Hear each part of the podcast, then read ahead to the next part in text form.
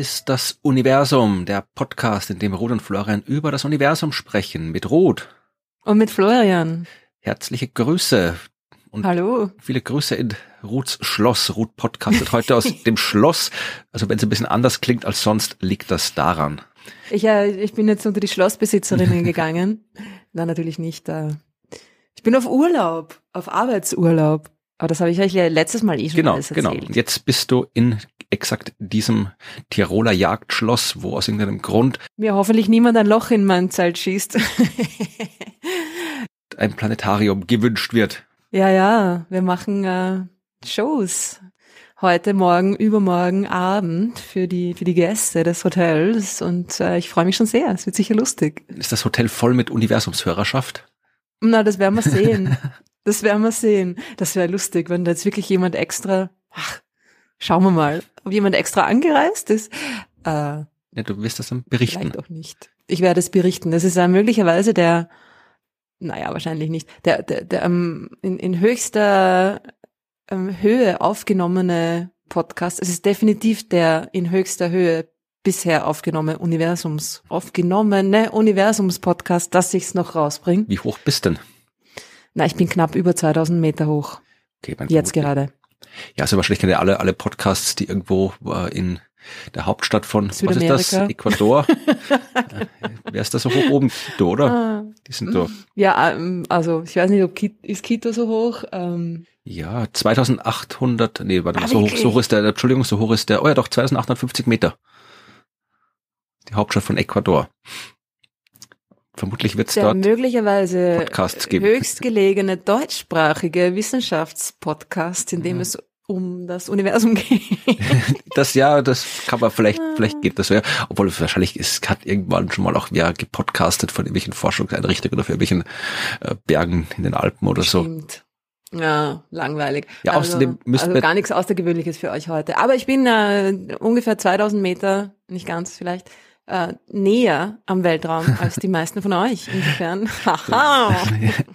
Das stimmt, ja. Und äh, dann können wir auch gleich mit einem sehr tiefgelegenen Punkt anfangen, denn wir wollten oder sollten noch kurz erzählen, was wir in Bremen erlebt haben. Ja, aber nur nur geografisch ähm, ja, ja. tief gelegen, nicht auf, äh, also. Nein, nein, also äh, Bremen liegt auf zwölf Meter, habe ich gerade geschaut. Also da ist ein Unterschied ja. zu den über 2000, die wir jetzt drin haben. Ja, aber, Niveaumäßig und spaßmäßig war es sehr hoch gelegen, ja, fand ich. Nein, Bremen war war super. Also es war waren sehr viele Leute, die den Podcast gehört haben da und wir haben auch tolle Geschenke bekommen. Wir haben Gin aus Hannover bekommen und wir haben Gin aus Hamburg bekommen und andere coole Sachen und ganz viele liebe Grüße von allen möglichen Leuten. Also es war ein sehr netter Abend. Ich hoffe, den Leuten, die es angeschaut haben, hat es auch gefallen. Zumindest hat sich keiner aktiv beschwert. Es hat sich niemand beschwert, mhm. dann nehmen wir mal an. Na, es ja. war wirklich nett, ja. Ja, und das. Vielleicht machen wir das doch öfter. Ja, ja. Ich, Schauen wir mal. Das Universum, das Science Center, in dem wir aufgetreten sind, das war auch toll. Da haben wir auch, äh, du hast ein Erdbeben erlebt. Ja. Da, wir haben, was haben wir noch gemacht? Wir haben irgendwie. Mir war ungefähr eine halbe Stunde lang schlecht nach dem schiefen Raum. Ja, der war wirklich schlimm. Also da gibt es einen Raum, da geht man rein und da wird einem schlecht. Also das ist glaube ich nicht der Sinn des Raumes, aber irgendwie, es ist irgendwie. Vielleicht schon, ne? Es ist, der ist irgendwie auf eine, auf eine falsche Art schief, dieser Raum.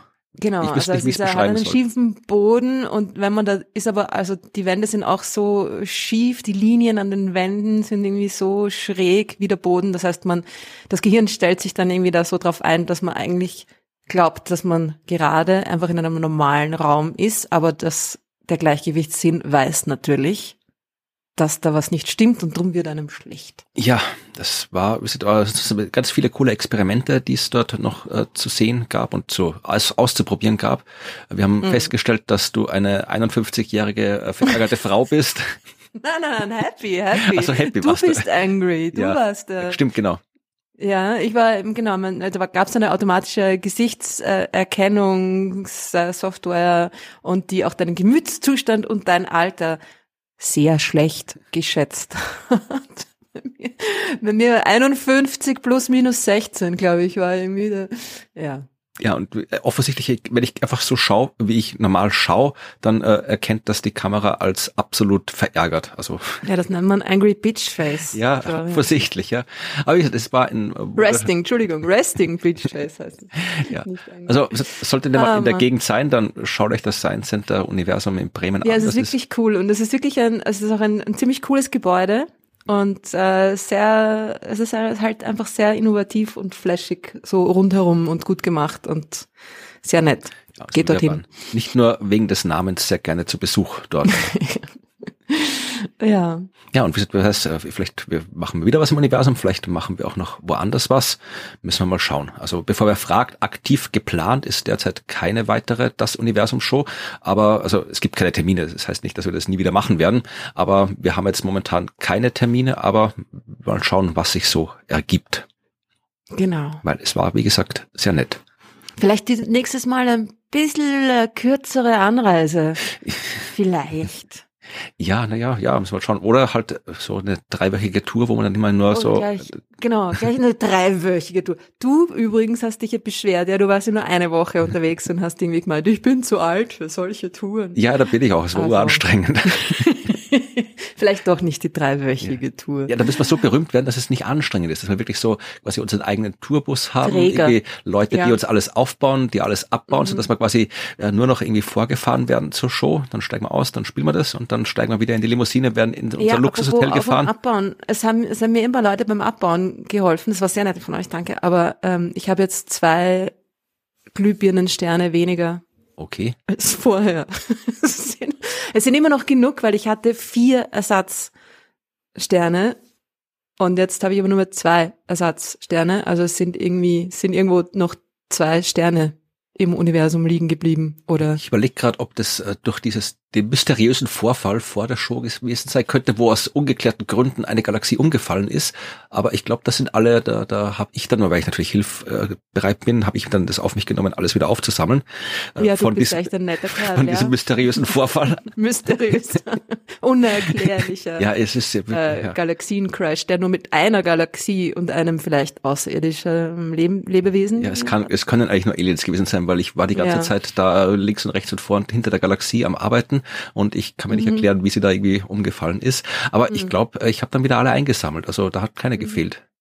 Ja, es hat bei der Kollision hat nichts gefehlt. Ne? Okay. Es muss nachher, es muss beim Abbauen passiert sein. Ja, naja. Aber es ist alles halb so wild. Also. Ja, es waren nur ein paar Sterne. Falls jemand sich einen Stern eingesteckt hat, gebt ihn zurück. Schickt ihn mir per Post. Ja, na, die paar LED-Dinger, die sind ja, komm, kaufst halt wieder mal eine neue Packung LEDs.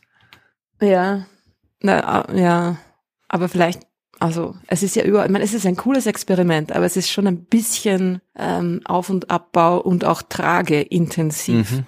Äh, irgendwie mit zwei Galaxien unterwegs sein im ja. Gepäck ist jetzt, es ist kein Planetarium, ja, aber trotzdem, vielleicht überlegen wir uns dann doch noch. Ja, natürlich. Vielleicht überlege ich mir ein anderes Experiment, wo irgendwie, wo man nichts braucht. das, wird dann aber sehr spektakulär. Ja, aber du brauchst was reden, du mit deinen äh, Geschirrtuch super spektakulären Experimenten da auf der Bühne. Ja, aber es ist spektakulär. Da hast dir recht, hast dir recht, das ist Macht ein Gedankenexperiment. Ja, eine Gedankenreise. alle machen jetzt die Augen zu. ja, also was auch immer, wir müssen jetzt hier nicht eine neue Show live planen, nein, nein, aber nein. es wird auf jeden Fall sicherlich irgendwo noch mal was zu sehen geben. Aber ja. Bremen war, wie gesagt, sehr nett. Wer dort war, war schön, euch gesehen zu haben. Absolut. Ja, äh, was man auch äh, vielleicht äh, gesehen hat, wenn man ein großes Teleskop hatte oder auch ein kleines Teleskop, war der Asteroid, der heute Nacht oder letzte Nacht, sagt man in dem Fall, oder genauer gesagt in der Nacht von 26. auf 27. Januar an der Erde vorbeigeflogen ist. Mhm. Da gab es einen Asteroid, der Asteroid 2023 Bu. Bu. Nein, die heißen ja alle, haben ja alle irgendwie Zahlen, Buchstaben hinten dran und der hat zufälligerweise Aha. die Buchstaben BU 2023 BU. Und ja. ist, äh, schreibt die Zeitung, der Erde dabei so nahe gekommen wie kein anderer Asteroid, was aus mehreren Gründen falsch ist. Weil, Habe ich mir fast gedacht, ja. Weil äh, es sind schon sehr viele Asteroiden der Erde quasi ultimativ nahe gekommen, also bis zur Kollision, das wissen wir, dass es stattgefunden hat, und auch von den Asteroiden, die nicht kollidiert sind, auch da gab schon welche, die näher vorbeigeflogen sind. Also das Teil hier äh, war, glaube ich, 3600 Kilometer über der Erdoberfläche. Das heißt, das ist schon nah, aber das ist echt nah. Ja, also gesehen hat man nichts. Wie gesagt, wie groß der war, war der? ja so keine Ahnung zwischen dreieinhalb und achteinhalb Meter, also so Lieferwagen groß. Und okay. ein Auto in 3600 Kilometer Entfernung sieht man nicht so viel. Aber es, äh, er ist vorbeigeflogen. Man kann sich, ich verlinke es in den Shownotes, äh, das nicht mehr anschauen, weil er weg ist. Also er ist nicht weg, aber jetzt ist er halt nicht mehr so nah dran. Aber äh, es haben äh, so Teleskope das Ganze mitverfolgt und äh, vom Virtual Telescope gibt ein Video, wo man dann schauen kann, wie ein äh, Punkt unter vielen anderen Punkten sich ein bisschen bewegt wer sowas mhm. gerne sieht. Äh, entdeckt hat den, den Asteroid übrigens der Herr Borisov, der auch den interstellaren Kometen Borisov mhm. entdeckt hat. Coole Sache. Ja, und äh, wie gesagt, der war auch, war von Anfang an klar, dass der nicht kollidieren wird und so weiter, sondern da vorbeifliegt. Und das heißt dann immer, ja, der fliegt näher als der, an der Erde als die GPS-Satelliten und dann spekulieren alle endlos, ob er jetzt den Satelliten kaputt macht es ist viel, viel Platz im Weltall und so ein Satellit ist klein, der Asteroid ist auch klein und das so ein Ding da mit einem Satelliten zusammenstößt, das ist schon. Das wäre unfassbares Pech. Ja. Und selbst dann, wenn es halt einer von den Teilen hin, ja, gibt die genug, äh, äh, quasi, also die haben immer welche als Ersatz da oben noch rumfliegen, fliegen auch mal wieder neue rauf, als damit das, weil die auch von selbst mhm. kaputt gehen. Also da wäre jetzt kein Weltuntergang, wenn einmal so ein GPS-Teil ausfliegt, ausfliegt, ausfällt. Ausfliegt. Ja, übrigens der andere, der, ja. der äh, ich habe gesagt, das ist aus mehreren Gründen nicht der äh, nächste, der an der Erde vorbeigeflogen ist. Und wie gesagt, es gab schon welche, die sind äh, mit uns zusammengestoßen. Aber es gab auch einen Asteroid, der heißt 2020 VT4 und der ist am 13. November 2020 in nur 370 Kilometer über der mhm. Erdoberfläche vorbeigeflogen. Ja, also das war schon. Und das weiß aber niemand oder machen sich die Medien einfach nicht die Mühe, da irgendwie äh, gescheit zu recherchieren? Keine Ahnung, wo das, ich habe es jetzt nicht äh, weiter verfolgt, wo jetzt genau das herkommt, ob es in einer Pressemitteilung stand, ob das irgendwer irgendwo verstanden, falsch verstanden hat, also wo jetzt genau das herkommt, dass das jetzt hier sie geschrieben haben, das ist so nah wie kein anderer, äh, kann ich jetzt nicht sagen, aber ich meine, äh, die Information gibt die englische Wikipedia hat wirklich für jedes Jahr eine List of Asteroid Close Approaches to Earth. Also du kannst dir wirklich für jedes Jahr anschauen, wie viele Asteroiden wann wie nahe an der Erde vorbeigeflogen sind. Also mhm. man kann man sich bei der NASA natürlich auch anschauen, die haben die ganzen Daten, aber das, selbst die Wikipedia so eine Liste hat, naja, dann ist die Information jetzt nicht so wahnsinnig schwer rauszufinden. Und wenn man sich den Artikel äh, von 2023 BU anschaut, dann findet man das äh, genau dort. Also da steht die closest non-impacting asteroid to Earth. Ja, und da in der Liste kann man dann so klicken auf sortieren nach Distanz von der Erdoberfläche und dann mhm. landet da 2023 BU auf Platz 4 in dieser Liste. Das heißt, es wäre wirklich nicht schwer, das zu überprüfen. Ja, aber das, ja, es, es wird über Asteroiden sehr viel Schlimmeres, äh, schlimmerer Unsinn geschrieben Stimmt. als das in den Medien. Insofern stört mir das jetzt nicht so. Ich wollte es nur erwähnen, Halb weil so dachte, wenn wir schon ja. hier den Podcast haben und ich mich mit Asteroiden auskenne, dann erwähne ich das, dass zumindest die Leute, die das hier hören, dann wissen, wie es wirklich ist. Sehr gut. Ja, äh, das war die erste Kurznachricht äh, zu Beginn der Sendung. Die zweite, der Erdkern hat aufgehört, sich zu drehen. Ja, das ist ein schlechter Film, oder? Da gibt's einen Film, wo das passiert. Ja, also schlecht. Ich, ich weiß, er ist extrem schlecht, aber äh, so ein bisschen cool ist er schon, der Film. Ich habe nicht gesehen. Ich habe nur nicht? letztens irgendwie auf, äh, wenn man Netflix einschaltet, wird einem ja immer so Zeug vorgeschlagen. Und da kam diese Vorschau, wo dann plötzlich alle Tauben gegen alle Fensterscheiben fliegen. Das ist irgendwie urgrauslich. Und Nein, das ist der Core, der innere Kern. Mit der genialen Szene am Anfang, wo das Space Shuttle Endeavour äh, im Kanalbett vom Los Angeles River landen muss, notlanden muss, weil es irgendwie vom Kurs abkommt. Also da landet hier das Space Shuttle mitten in Los Angeles. Ah, das, ist, das klingt äh, gar nicht so schlecht.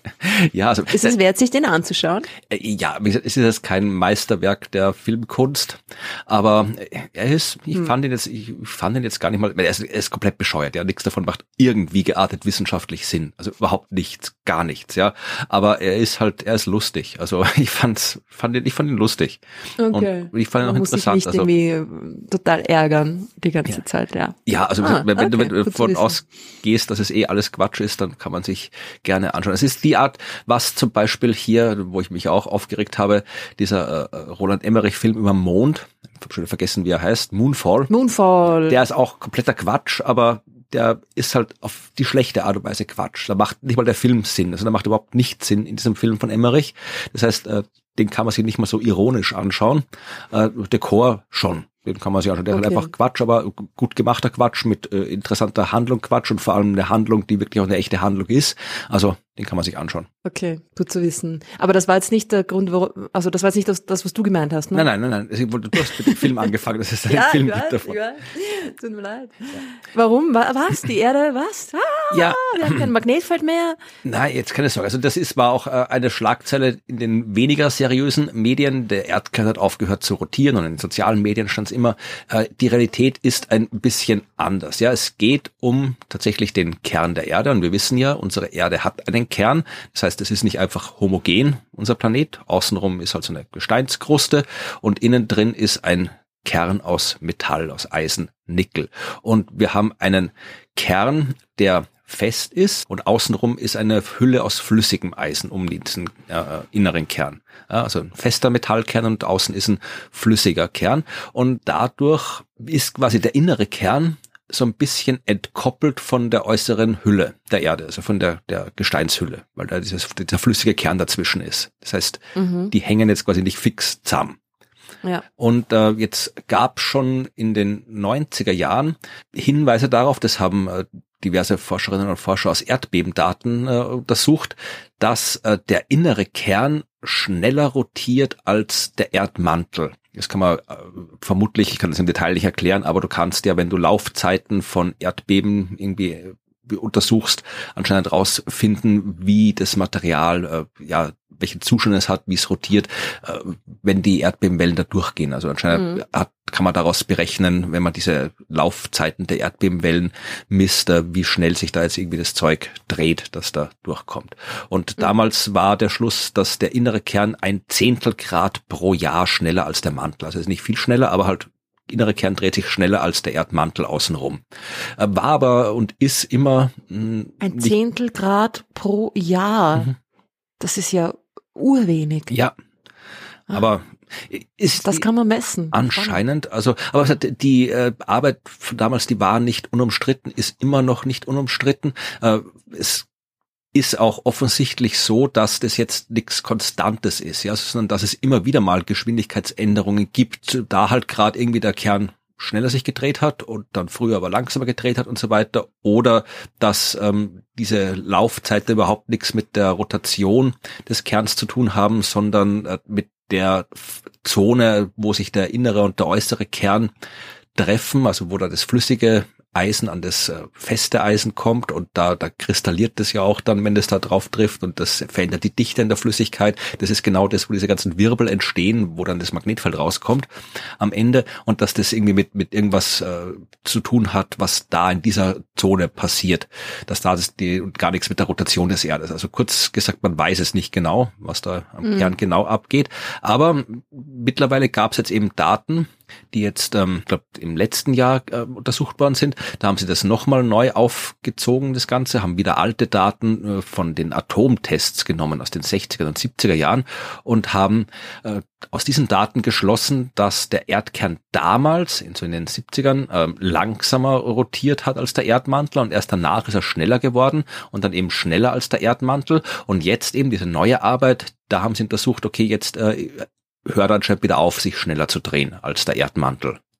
Heißt nicht, dass mhm. der Erdkern aufhört, sich zu drehen, sondern nur, dass jetzt quasi diese Superrotation, diese schnellere Rotation ähm, zu Ende ist. Und mhm. mehr ist es auch noch nicht, weil mehr wissen wir nicht drüber.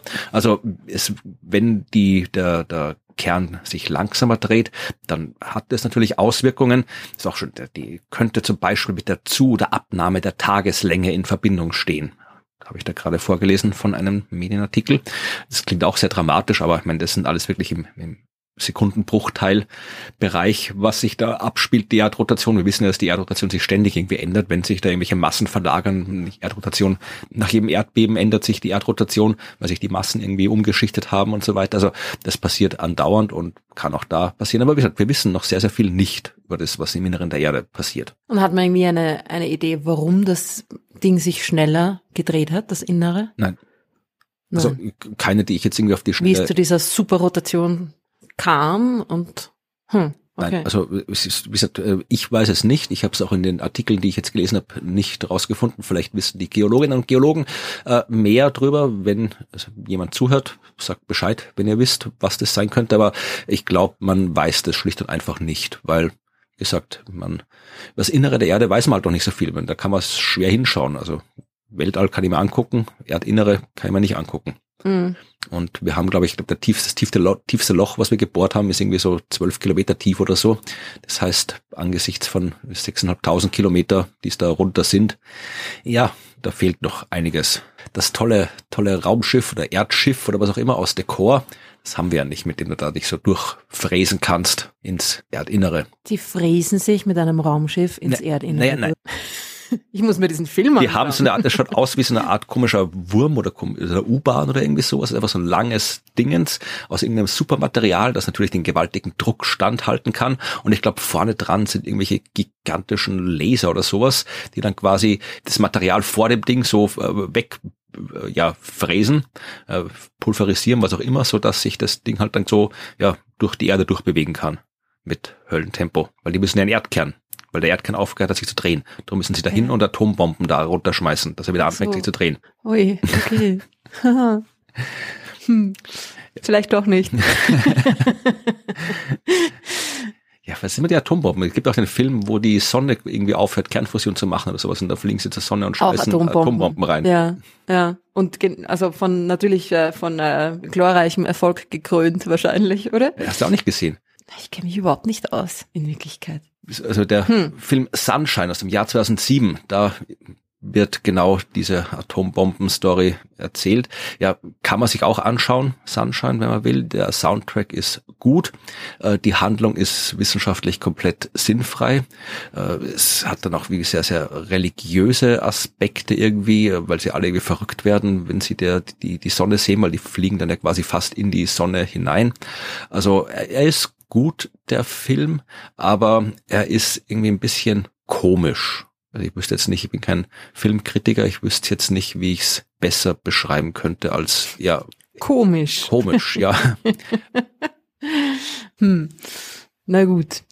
Ja, aber äh, was wollte ich wollte Ihnen was erzählen eigentlich? Nein, wir haben nur über komische Filme ah, gesprochen. Ah, die um die Rotation der ja, Erde ging. Also genau, ja und Atombomben. Und dann so kamen wir ja, genau. auf komische Filme und Atombomben. Ja, ja, genau. Aber wie gesagt, wir wir wissen noch nicht, was da ab geht und vielleicht kriegen wir es raus. Und wir also. wissen auch nicht, ob da überhaupt was abgeht. Ne? Ja. Also ob das ja nicht vielleicht einen ganz anderen, ja. ob diese Messungen nicht vielleicht einen ganz anderen Grund oder eine ganz andere Ursache haben als äh, genau. Und in diesem Fall brauchen wir nicht nur mehr Forschung, wir brauchen vor allem mehr Erdbeben. Und ich weiß nicht, ah, was ja. ich mehr Erdbeben wünschen messen, soll. Ne? Mhm, genau, zur Abwechslung mal. Ja. ja, na das ist ja irgendwie halt so wie bei, bei Sternen macht man das ja auch so, ne? Die Astroseismologie. Ja. Dass man durch die, die Schwingungen der Sterne ihr Inneres untersucht. Also das genau. mehr, mehr Sternbeben, mehr Erdbeben brauchen wir. Also na, alles im Sinne der Wissenschaft natürlich. Ja. Jawohl. Schauen wir mal, ob wir da noch was rauskriegen. Ich meine, wir sind ja kein Geophysik-Podcast, aber die Erde ist ein Himmelskörper, also fällt auch in unsere Zuständigkeit und sollte sich da was tun, dann erfahrt ihr es hier. Halt nur überhaupt nicht aus, aber Wenn ihr mehr wisst, dann schreibt uns, korrigiert uns, sagt uns, was wir für Deppen sind, dass wir keine Ahnung haben von, vom Inneren der Erde. Genau. Ähm, gern, ja. Ja, ich erzähle jetzt eine viel spannendere Geschichte. Ja, und zwar eine Geschichte, wo wir in der letzten Folge schon festgestellt haben, dass sie so ein bisschen vom, von der Struktur her der Geschichte ähnelt, die du beim letzten Mal erzählt hast. Du hast ja über ein, ah ja, genau. ein offenes mhm. Problem erzählt und äh, dass man jetzt rausgekriegt hat, was die Lösung dieses Problems. Das war die Frage nach der ähm, Galaxien, Zwerggalaxien, ähm, ähm, ähm, na was was von den Zwerggalaxien? Hab schon wieder vergessen. Die, die, Rotation, die Ausrichtung, Ausrichtung. Die, äh, die ne, Ausrichtung, ihre Anordnung. Genau, quasi. genau. Hm. Und äh, das hat man nicht gewusst und jetzt weiß man's. Du hast es von deswegen erzählt, weil es dein eigenes Forschungsgebiet betroffen hat. Mhm. Ja, und sowas ähnliches gibt's auch bei mir. Äh, ich habe mich auch vor mittlerweile schon, meine Güte, schon lang her, fast 17 Jahren, meine Güte, äh, vor 17 Jahren habe ich mich mit diesem Problem beschäftigt und äh, habe dann festgestellt, dass vor kurzem, ja, äh, ich zitiert worden bin in einer wissenschaftlichen Arbeit und habe gedacht, aha, wow. jetzt ist da was Neues und ja, jetzt hat man quasi. Hast du da so, so Alert gesetzt, dass du das sofort weißt. Äh, nein, ich glaube, es war nicht mal ein. Alert. Also ich habe generell einen Alert für äh, wissenschaftliche Veröffentlichungen über Asteroiden und verwandte Themen und da schaue ich halt irgendwie einmal am Tag drauf, was da so publiziert worden ist und dann äh, habe ich im Titel schon gesehen, okay, wenn die mich nicht zitiert haben, dann aber und dann habe ich den Artikel angeschaut ja. Und glücklicherweise ja. haben sie. Genau. Ah. Ja, also es geht, man, auf den ersten Blick mag es nicht so spektakulär klingen, wie das, was du erzählt hast, von nämlich hier gigantischer Verteilung von Galaxien und dunkle Materie und dieses und jenes. Äh, es geht eigentlich nur um Massepunkte und deren Bewegung, aber wenn man es dann wirklich bis zum Ende durchdenkt, dann kommen wir auf Geschichten, die bis zur Entstehung des Sonnensystems zurückreichen, über zusätzliche Planeten im Sonnensystem. All das hängt von dieser offenen Frage ab und die offene Frage, um die es geht, ist die sogenannte Trojaner-Asymmetrie. Sagt dir das was? Mhm. Dass in einem Lagrange-Punkt mehr Asteroiden sind als in einem anderen. Ja, oder? Genau, also das ist die, die Frage, ob das so ist. Und das war ein Problem, mit dem ich mich äh, im Jahr 2006 beschäftigt habe, kurz nachdem ich äh, von Wien nach Jena übersiedelt bin, an die Sternwarte dort. Und wie es halt so ist, wenn du mal neu in einer Arbeitsgruppe bist, dann musst du erstmal irgendwie, ja, erstmal irgendwie so rausfinden müssen, was treiben die da eigentlich, was können wir da gemeinsam machen und so weiter. Aber ich konnte auch nicht nur so rumsitzen und nichts tun in der Zeit. Das heißt, ich habe geschaut, okay, was was kann ich denn machen? Was was kann ich jetzt schon quasi alleine machen? Und äh, damit ich in der Zwischenzeit mal irgendwie so ein kleines Forschungsprojekt für die ersten paar Monate habe, bevor wir uns da in der Arbeitsgruppe alle zusammen gelebt haben und habe gedacht, okay, mein damaliges Spezialgebiet, Arbeitsgebiet waren eben Asteroiden und insbesondere die Trojaner-Asteroiden des Jupiter. Und da gab es immer so ein kleines offenes Problem, das ja nicht wirklich viele Menschen interessiert, hat immer noch nicht viele Menschen interessiert, aber äh, mich hat's interessiert, nämlich die Trojaner-Asymmetrien. Das ist genau das, die Trojaner-Asteroiden, das sind Asteroiden, die den Jupiter nicht umkreisen, sondern gemeinsam mit dem Jupiter um die Sonne kreisen. Ja, äh, wir haben also im Voraus oder hinterher fliegen quasi. Genau, wir haben ja äh, schon öfter im Podcast über Lagrange-Punkte gesprochen, vor allem wenn es um das Webb-Teleskop ging, weil das bewegt sich ja in so einem Lagrange-Punkt. Ich fasse es ganz, ganz kurz zusammen, falls jemand diese Folgen nicht gehört hat. Wenn ich zwei Himmelskörper habe, zum Beispiel die Sonne und einen Planeten wie Jupiter, ja, dann üben diese Himmelskörper Kräfte aus, nämlich Gravitation Gravitation und du hast auch die ganzen, äh, ja, so Fliehkraft und so Zeug, weil der eine sich um den anderen bewegt. Und wenn du alle involvierten Kräfte zusammennimmst, dann kannst du fünf Punkte finden, wo diese Kräfte sich alle genau gegenseitig aufheben. Das sind die fünf Lagrange-Punkte. Und Zwei davon befinden sich auf der Bahn des Jupiter in dem Fall, nämlich 60 Grad vor Jupiter und 60 Grad hinter Jupiter und die anderen drei auf der Verbindungslinie zwischen Sonne und Jupiter. Das sind die fünf Lagrange-Punkte. Wenn ich irgendwas exakt in einen Lagrange-Punkt hineinsetze, dann bleibt es auch exakt dort. Ja, wenn es nicht exakt drin ist oder halt irgendwie einen kleinen Schubs kriegt oder sonst irgendwie was, dann kommt es darauf an, ob man einen stabilen oder instabilen Lagrange-Punkt hat. L1, L2, L3 sind instabil. Das heißt, wenn ich dort bin und aus dem Punkt rausgeschubst werde, dann falle ich immer weiter raus, dann bewege ich mich immer weiter von dem Punkt weg. Wenn ich in L4 und L5 bin, ja, dann roll ich quasi wieder zurück in den Lagrange-Punkt, wenn ich rausgeschubst mhm. werde. Also nicht beliebig. Also irgendwann ist dieser Stabilitätsbereich auch zu Ende. Aber das ist der Grund, warum sich eben in den Lagrange-Punkten, in den stabilen Lagrange-Punkten von Planeten äh, kleinere Himmelskörper ansammeln können. Ja, also wir haben auch bei der Erde zum Beispiel äh, Trojaner-Asteroiden gefunden. Es ist nicht viele, ich glaube irgendwie eine Handvoll, drei, vier, zwei, ich weiß es gerade nicht, aber äh, auf jeden Fall mehr als einen. Wir haben beim Mars ein paar gefunden, wir haben bei Uranus und Neptun ein paar gefunden. Also es gibt da mehr davon und bei Jupiter gibt sehr, sehr viele. Also ich weiß gerade nicht, wie die aktuelle Zahl ist, die wir kennen. Ich glaube, es sind fast 10.000 oder über 10.000 müssten es jetzt schon sein. 11.552 äh, zum Zeitpunkt, als diese Arbeit veröffentlicht wurde, mhm. sind es mehr mittlerweile wahrscheinlich. Äh, ich könnte jetzt nachschauen, aber es ist halt dann eine Zahl, die ein bisschen größer als 11.552 ist und das könnt ihr euch vorstellen, wie so eine Zahl aussieht.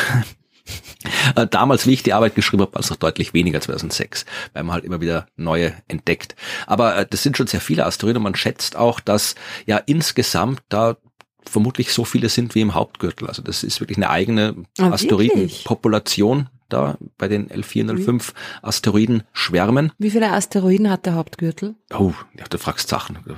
Ja, frag Sachen.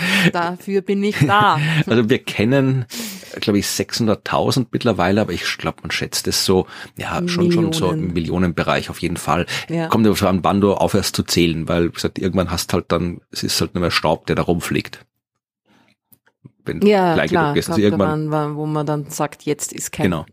Drum mehr. Ja. Aber, und das war halt das Interessante, wenn man sich anschaut, äh, wie viele Asteroiden es gibt, ja, dann werden die nicht nur immer mehr, also die werden nicht mehr, aber wir entdecken immer mehr, sondern wenn wir schauen, äh, wie viele kennen wir in Lagrange-Punkt L4, dem vor Jupiter, also der quasi Jupiter vorläuft auf der Bahn, und wie viel kennen wir in L5, also die Asteroiden, die dem Jupiter hinterherfliegen, ja. Und wenn man sich das anschaut, dann sieht man, dass das unterschiedlich viele sind. Und das ist überraschend, weil eigentlich, wenn man es jetzt rein mathematisch, dynamisch betrachtet, ja, also einfach nur die mathematischen Formeln, die mir die Eigenschaften dieser Lagrange-Punkte beschreiben, dann gibt es da keinen Unterschied in der Stabilität. Also da gibt es keinen Grund, warum L4 stabiler sein sollte als L5. Ja, also warum sollte mhm. das so sein? Und die Frage ist, wenn es keinen Unterschied gibt, warum sehen wir dann einen Unterschied in L4 und L5? Und dass es vielleicht irgendwie mit der Bewegungsrichtung zu tun hat, weil das Ganze steht ja nicht still, ne? Genau, also man äh, kommt davon, wenn es äh, entsprechend, ich kann ein mitrotierendes Koordinatensystem haben, dann stehen die still. Dann bewegen sich nur die Trojaner Asteroiden in der Umgebung der Lagrange-Punkte und Jupiter und Sonne stehen still, wenn mein Koordinatensystem mitrotiert. Also, aber das ist, die Bewegung ist auf jeden Fall im physikalischen System drin. Aber es gibt halt mehrere Möglichkeiten. Das war etwas, was ich damals in meiner Arbeit aus dem Jahr 2006 untersucht habe. Da habe ich, weiß damals noch kaum sich jemand äh, ausführlich beschäftigt hat mit dieser Trojaner-Asymmetrie, habe ich da so ein bisschen äh, ja, einen Review gemacht, also mal geschaut, was es alles gibt und habe mal so klassifiziert, was gibt's alles für mögliche Lösungen und äh, Erklärungen und was wurde dazu schon getan, bevor ich dann mein eigenes Zeug dazu erklärt habe. Aber es konnte natürlich sein, dass es einfach äh, Beobachtungsgründe sind. Ja, mhm. dass zum Beispiel die Asteroiden in L5 aus irgendeinem Grund ja kleiner sind, dunkler sind oder anders irgendwie schwer zu beobachten sind. Äh, es könnte auch sein, dass die auf anderen Bahnen sich bewegen als die äh, auf L4. Also die Bahnneigung der Asteroiden in L5 könnte zum Beispiel höher sein. Also die könnten weiter aus der Ebene des Sonnensystems sich rausbewegen als die in 4. Dann sind sie auch schwieriger zu beobachten. Äh, ist alles. Aber das wäre ja auch nur eine Verschiebung, weil das müsste ja dann auch irgendeinen Grund haben. Genau. Dass die anders sind. Ganz genau. Wenn sie anders wären. Genau. Aber, und es könnte auch sein, das hat damals äh, Shoemaker, der Typ mit dem Shoemaker-Levy-9 äh, mhm. Asteroid, der auf Jupiter eingeschlagen ist. In also Jupiter, genau. Ja, Kometen also, sogar, ja, oder? genau, Kometenforscher und der sich halt auch gut auskennt. Der hat äh, damals schon 1989 äh, eine mögliche Lösung angegeben. Der hat gesagt, ja, das kann einfach sein, dass wirklich nur ein klassischer Beobachtungseffekt ist, weil zumindestens in den 80er Jahren war L5 äh, am Himmel dort, wo die Milchstraße ist.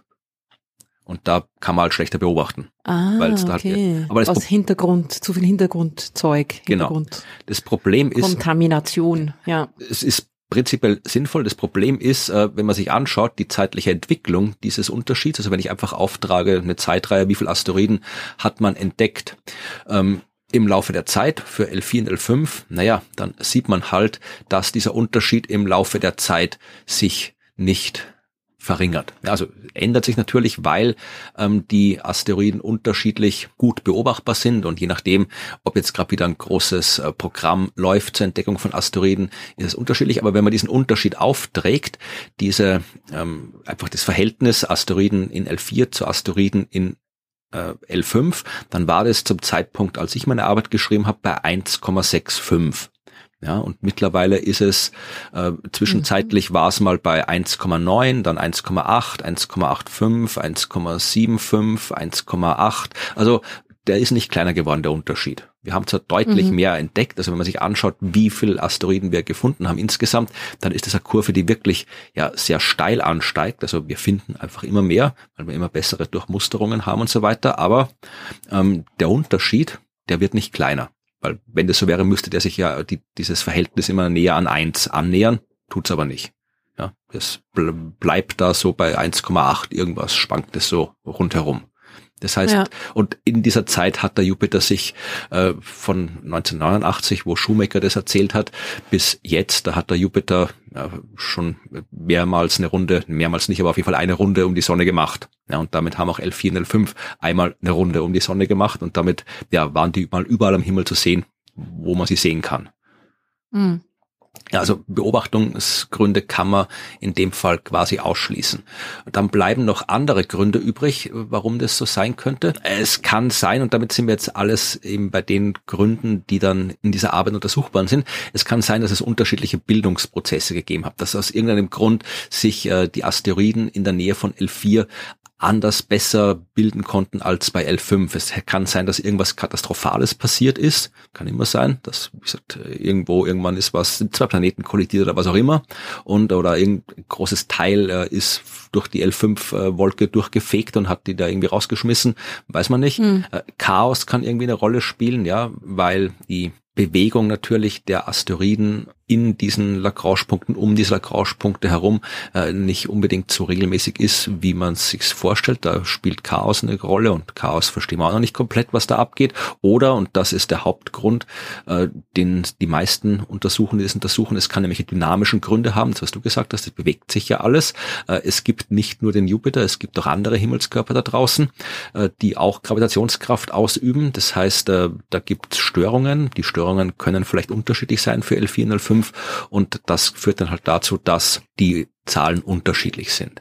Ja, und mhm. ich verlinke das gerne in den Show Notes, weil es möchte. Ich habe das da damals alles äh, für alle äh, Unterpunkte, Zitate zusammengesammelt, was irgendwer irgendwann schon mal drüber geschrieben hat und so weiter und dann meine eigene Arbeit präsentiert. Aber äh, das Resultat meiner eigenen Arbeit äh, hänge ich dann hinten dran ans Resultat der neuen Arbeit, weil äh, es da besser hinpasst. Diese neue Arbeit, wie gesagt, die ist erschienen im Januar und äh, hat genau den Titel Asymmetry in the Number of L4 and L5 Jupiter Trojans. Ähm, und deswegen, als ich den Titel gelesen habe, gedacht, da müssen die mich doch gefälligst zitiert haben, weil das ich hab, ausführlicher hat davor äh, keiner die ganze Literatur zusammengetragen als ich da in meinem Paper. Ja, jedenfalls äh, alles gut, die haben mich zitiert, sogar mehrmals, sogar in einer Grafik, ja, also sie haben irgendwie die Daten, die ich damals zusammengetragen habe über die L4, L5, ich habe das bitte dann probiert zu rekonstruieren, bis, bis zur Entdeckung der Asteroiden quasi L4 und L5 zurück aus irgendwelchen äh, Datensätzen und äh, das haben sie dann quasi auch übernommen für ihre Grafik.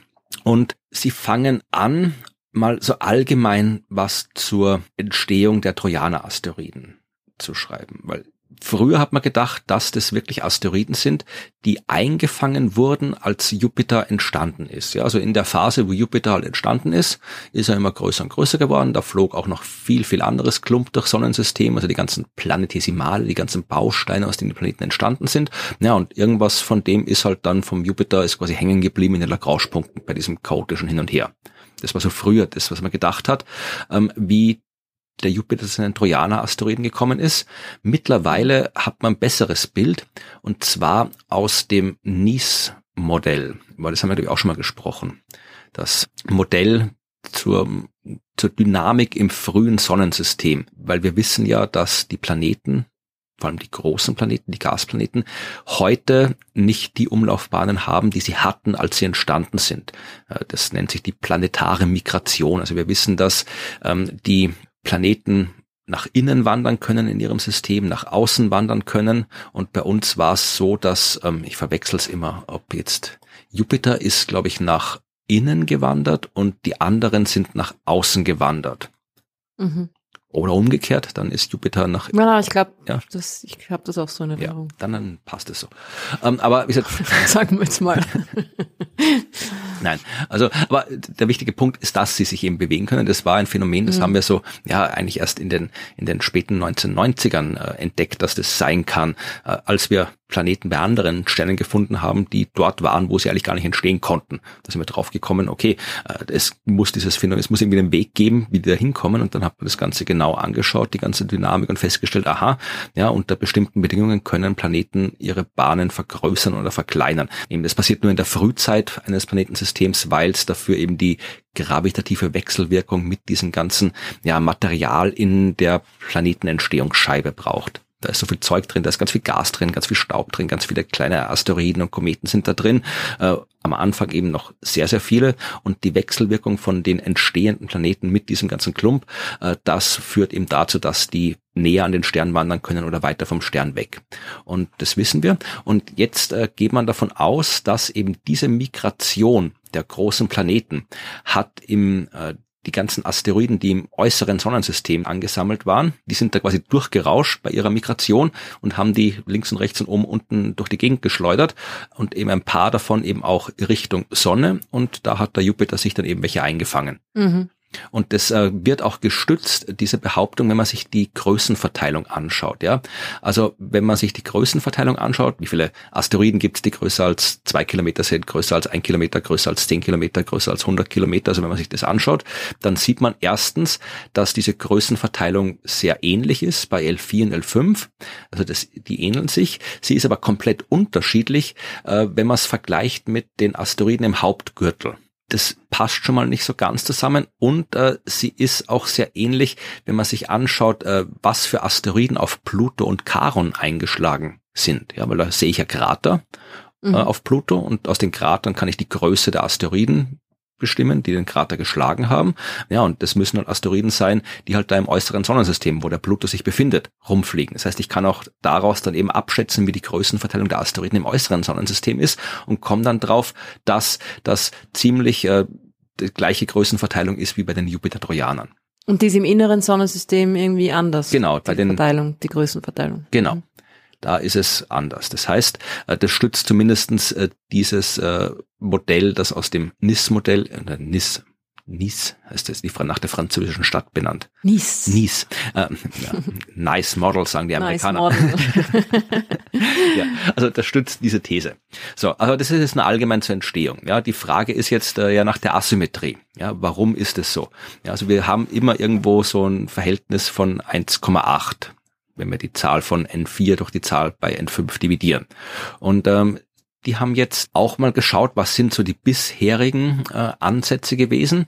Und da gibt's eine interessante Hypothese, die mit einem extra Eisriesen zu tun hat oder einem überzähligen Eisriesen. Das ist ja auch etwas, was wir schon, glaube ich, schon mal besprochen haben. Wenn nicht, habe ich es auf jeden Fall in Sternengeschichten-Podcast immer mal besprochen. Äh, wir gehen ja eigentlich davon aus, dass es früher im Sonnensystem mal fünf Gasplaneten gegeben hat, mindestens. Mhm.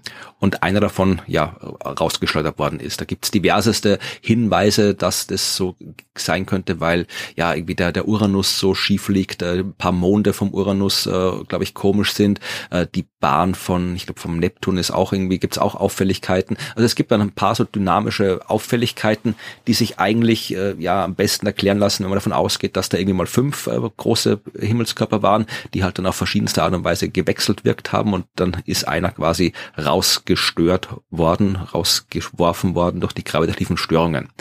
Und das äh, könnte auch ein Grund sein, warum wir weniger Asteroiden in L5 haben, naja, weil der halt Jupiter in die Nähe gekommen ist und dann halt in der Nähe der L5-Region vorbeigeflogen ist und da halt dann paar Asteroiden. Sich ein paar mitgenommen hat. Genau. Aber äh, das Problem ist, das kann man ja alles irgendwie am Computer simulieren unter verschiedensten Bedingungen und dann schauen, was, wie viel kann der so rausschleudern, wie viel kann der wegnehmen und dann kommt man auf äh, einen, eine Asymmetrie, die ein bisschen geringer ist als das, was man beobachtet. Also es kann mhm. natürlich Erklärung sein, es passt aber nicht so ganz.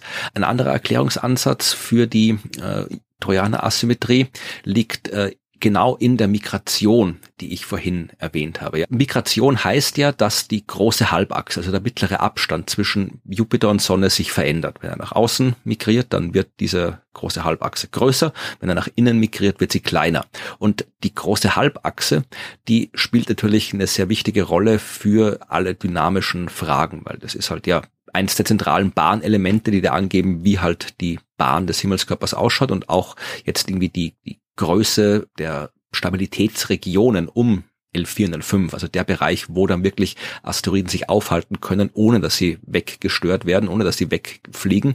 Äh, die Größe dieser Stabilitätsregionen, die hängt auch davon ab, eben äh, wie groß die Umlaufbahn ist, also von der großen Halbachse und auch von der Art und Weise und der Geschwindigkeit, mit der sich die große Halbachse ändert. Und wenn man das berücksichtigt, dann sieht man eben, dass bei einer Migration von Jupiter nach innen die Stabilitätsregion bei L4 größer ist als bei L5 und dass da mehr drin sein können. Das Problem ist, wenn man äh, mit dieser Migration ähm, erklären will, die Asymmetrie, die wir heute beobachten, dann hätte Jupiter mehr als dreieinhalb astronomische Einheiten nach innen migrieren müssen. Und das ist sehr unwahrscheinlich, weil ja. das geht nicht.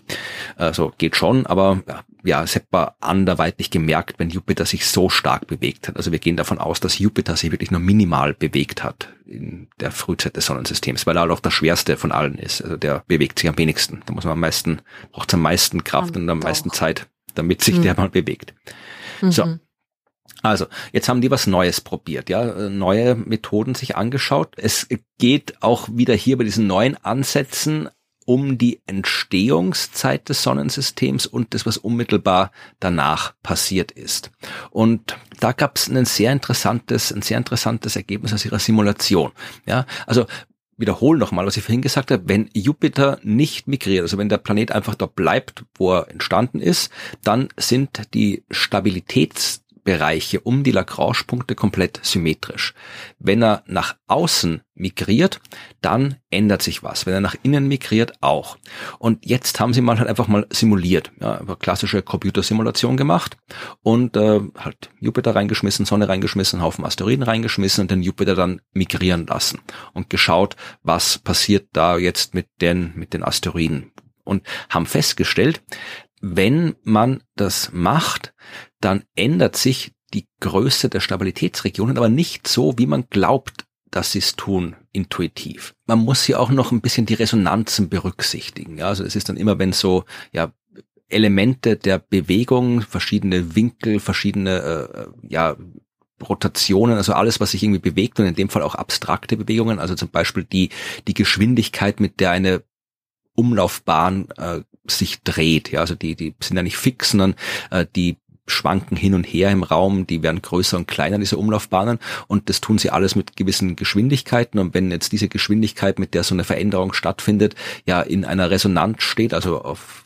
doppelt so schnell ist oder halb so schnell ist oder dreimal so schnell ist oder ein Drittelmal so schnell ist wie die äh, Geschwindigkeit, mit der sich die Bahn von Jupiter in der gleichen Art und Weise verändert, dann spricht man von einer Resonanz, weil sich da eben dann äh, Störungen aufschaukeln oder abschwächen können. Und das die treffen sich quasi regelmäßig genau. dann immer auf die gleiche Art ja. und Weise. Und, ja, das ja. ist quasi bei der Resonanz der Bewegung, aber wie gesagt, das in dem Fall sind es eher Resonanzen, die mit diesen ganzen Winkeln zu tun haben. Also gesagt, äh, wenn du jetzt schaust, wie sich jetzt irgendwie, ja, wie, wie eine Bahn hin und her schwankt, ja. Und wenn man mhm. das vergleicht, dann gibt es da eben auch Resonanzen, weil die dann eben auch, ja, ähm, sich die Störungen aufschaukeln können. Das ist ein bisschen abstrakter, aber im Prinzip ist es, man kann sich eben immer so mit dem schönen Beispiel von der Kinderschaukel vorstellen, wenn ich da, wenn da ein Kind auf der Schaukel sitzt und ich äh, schubs die Schaukel an, wenn ich einfach irgendwie beliebig äh, probiere, die Schaukel anzuschubsen, dann wird es nichts passieren. Wenn ich immer im exakt gleichen Moment schubse, dann wird die Schaukel immer höher und immer höher und immer höher schaukeln.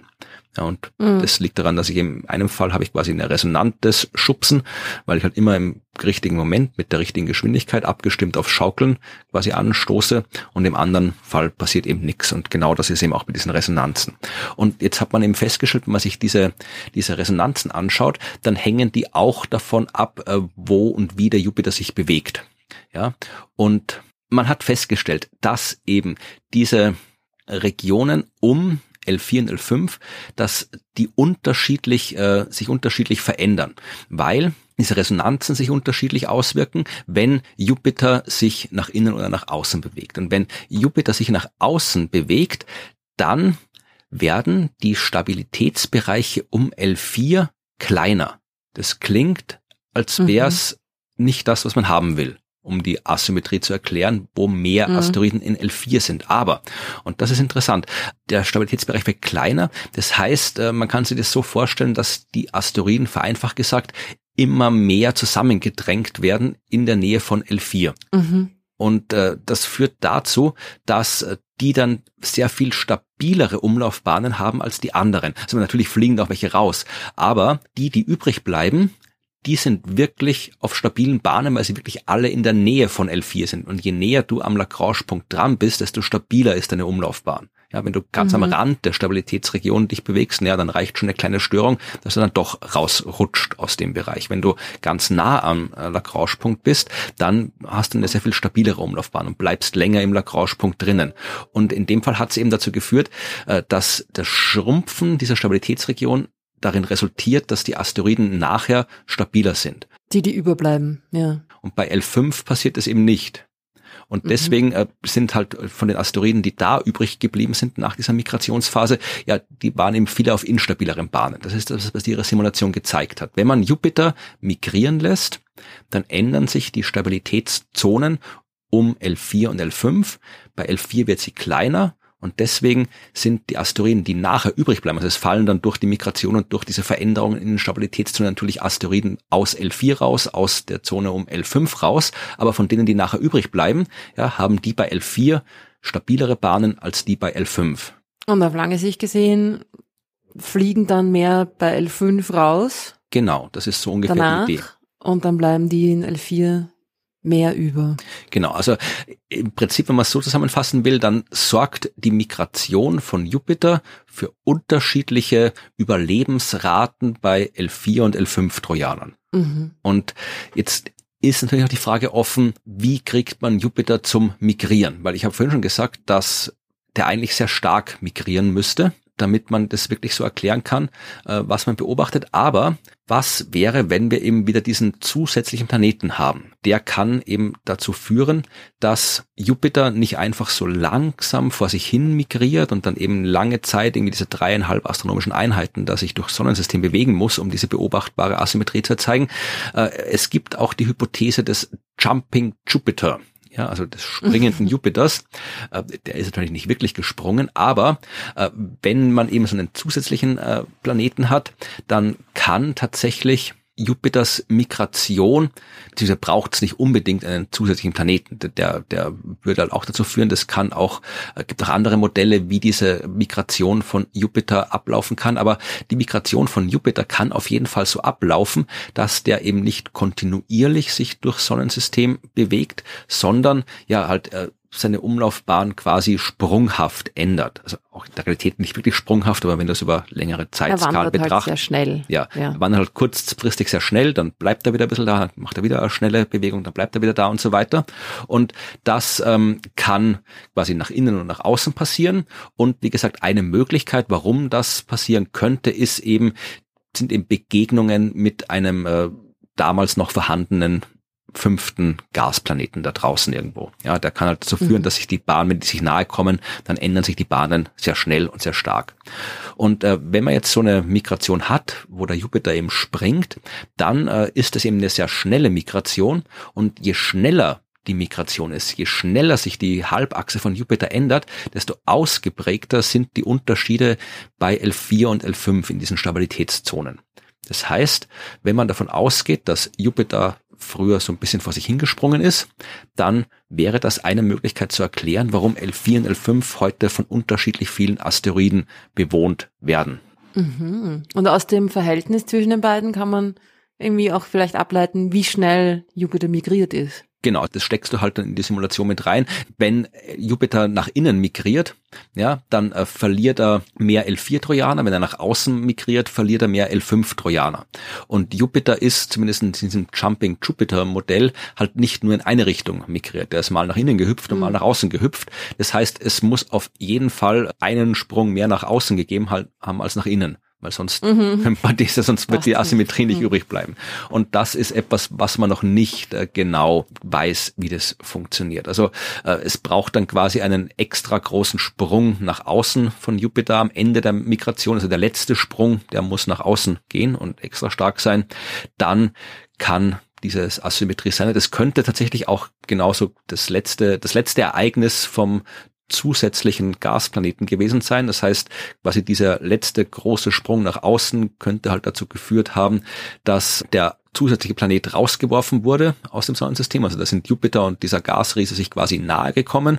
Ja. Und Jupiter hat gewonnen. Es gab eine große, starke gravitative Interaktion. Jupiter ist ein Stück nach außen geschubst worden und der andere ist ganz aus dem Sonnensystem rausgeschubst worden. Dieser letzte Sprung hat dann eben diese Asymmetrie der Trojaner erzeugt und äh, Jupiter ist dann halt so, ja, hat dann langsam seine Migration eingestellt, ist da gelandet, wo er heute gelandet ist und der andere ist weg. Ja, also irgendwo wird er schon noch sein, wenn sie mal gegeben hat, aber halt nicht mehr im inneren Sonnensystem, wo wir ihn sehen können. Und aber was ist die Wahrscheinlichkeit, dass das wirklich so war? Ich meine, ist das jetzt nur eine mögliche von mehreren, vielen Erklärungen oder ist das schon wirklich die wahrscheinlichste aller Optionen? Mhm. Ist es, ist es wirklich sehr wahrscheinlich, dass es diesen fünften Gasriesen wirklich gegeben hat. Ja, also es ist auf jeden Fall sehr wahrscheinlich, dass es mehr Planeten gegeben hat, als das Sonnensystem entstanden ist. Ja, also alle Modelle. Ja, na, einer ist ja auch in die Erde hineingekracht, ne? Genau, einer. ja, mit dem Mond. Mhm. Also alle Modelle, die du laufen lässt, egal jetzt mit welchen Bedingungen, solange die Bedingungen halbwegs sinnvoll sind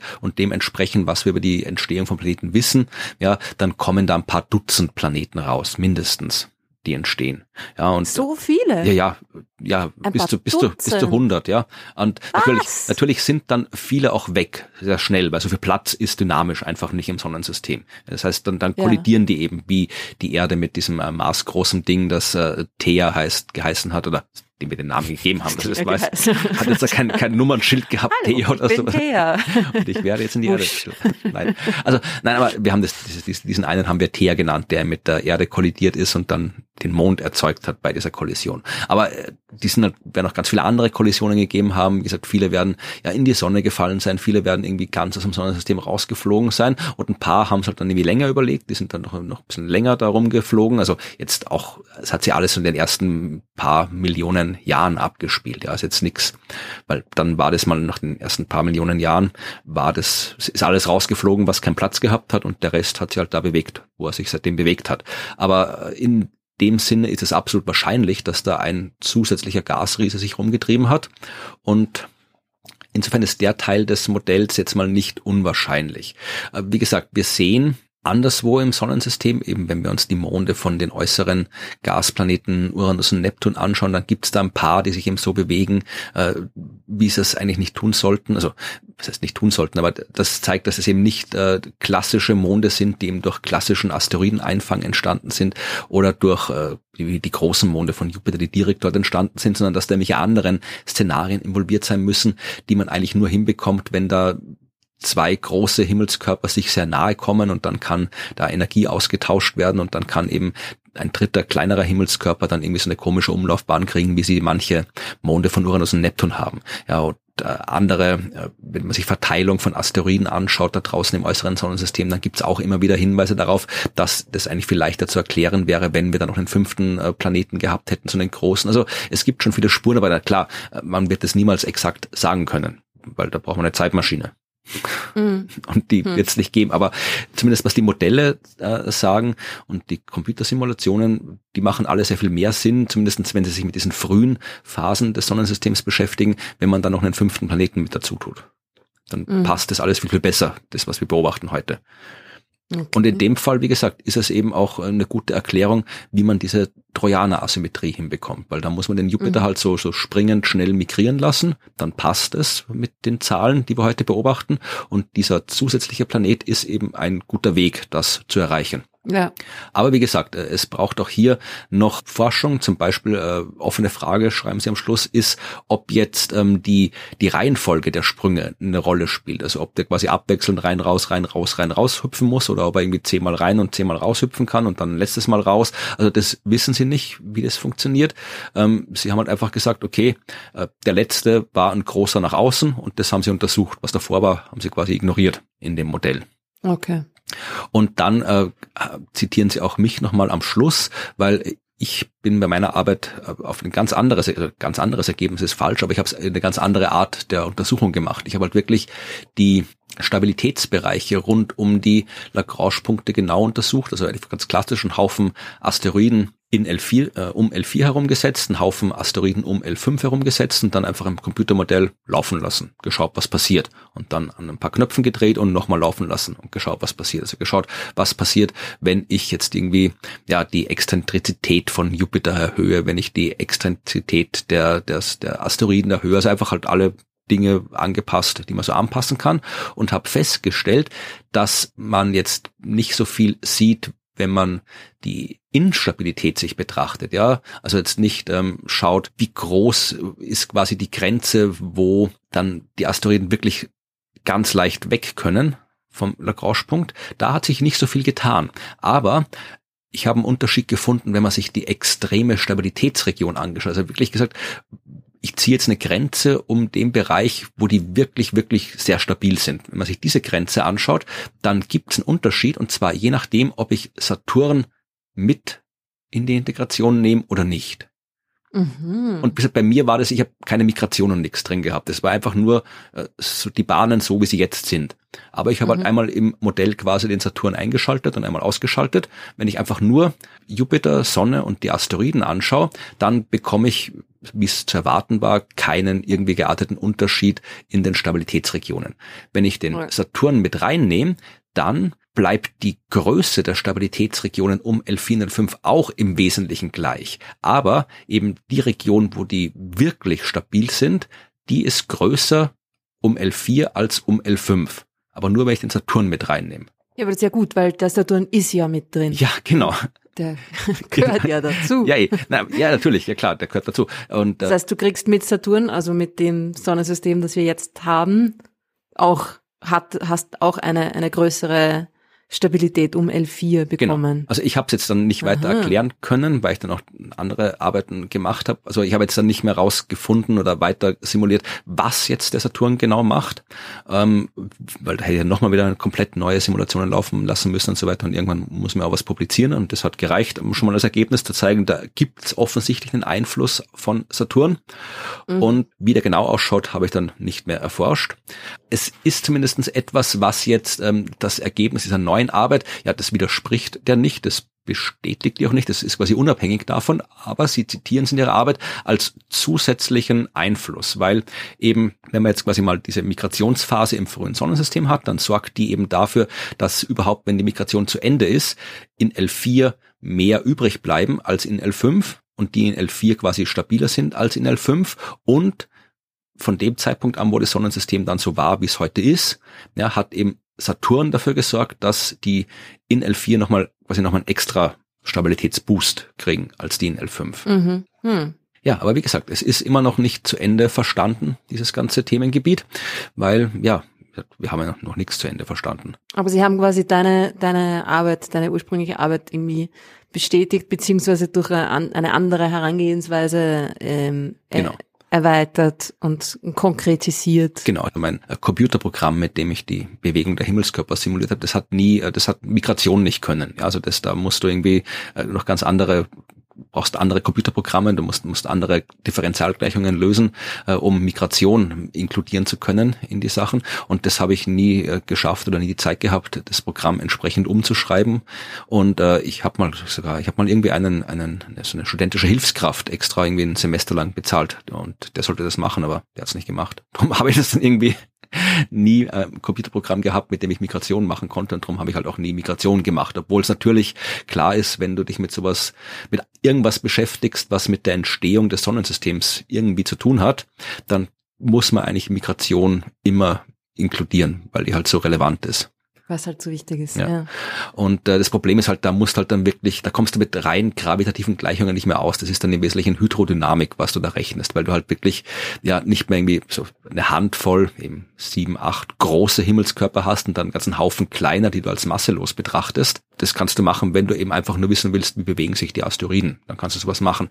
Aber wenn du eben wirklich Migration haben willst, dann muss ich eben auch die Wechselwirkung berücksichtigen, die diese ganzen kleinen Asteroiden, das ganze kleine Zeugs auf die großen ausübt.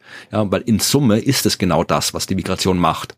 Aber wenn ich immer ein Programm habe, das irgendwie ein paar Millionen äh, Himmelskörper quasi simuliert, die Wechselwirkung, dann ist das eine ganz andere Simulation, als wenn ich halt nur eine Handvoll habe. Dann kann ich einfach da eine Zahl im Programm verändern, sondern muss ein komplett neues Programm schreiben, das auf komplett anderer Physik basiert. Also das ist schon, ja, so wie wenn es irgendwie immer nur, Unangenehm. keine Ahnung, äh, mhm. normale klassische Beobachtung im sichtbaren Licht gemacht hast und plötzlich irgendwie mit Röntgenbeobachtungen anfängst. Da muss man wahrscheinlich auch komplett anders irgendwie arbeiten. Ja, braucht man ein anderes Teleskop dafür, Ja, eh, ja? nein, aber auch, auch wenn du selbst wenn du das andere Teleskop hättest, also um die Art und Weise, wie du mit den Daten arbeitest und so weiter, ist halt auch was, was anderes. Ja, kannst nicht die gleichen Programme einfach quasi weiterverwenden. Ja, hm. ja und darum habe ich halt ein bisschen nie eine Migration gemacht. Aber wie gesagt, es ist wichtig und das Problem ist halt, wir werden es halt nie zu Ende erforschen, weil es ist halt, wir haben halt kein, keine 20 äh, Sonnensysteme in unterschiedlichen äh, Entwicklungsstadien, die wir anschauen können.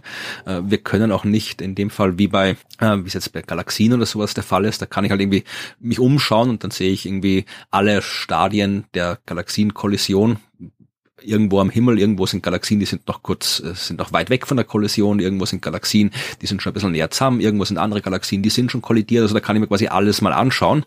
Das geht bei Planetensystemen noch nicht, weil wir die Planetensysteme so nicht genau beobachten können. Wir wissen, dass es Planetensysteme gibt da draußen, die gerade in Entstehung äh, sind. Wir wissen, es gibt Planetensysteme, da sind die Planeten schon fertig, aber die sind noch viel jünger.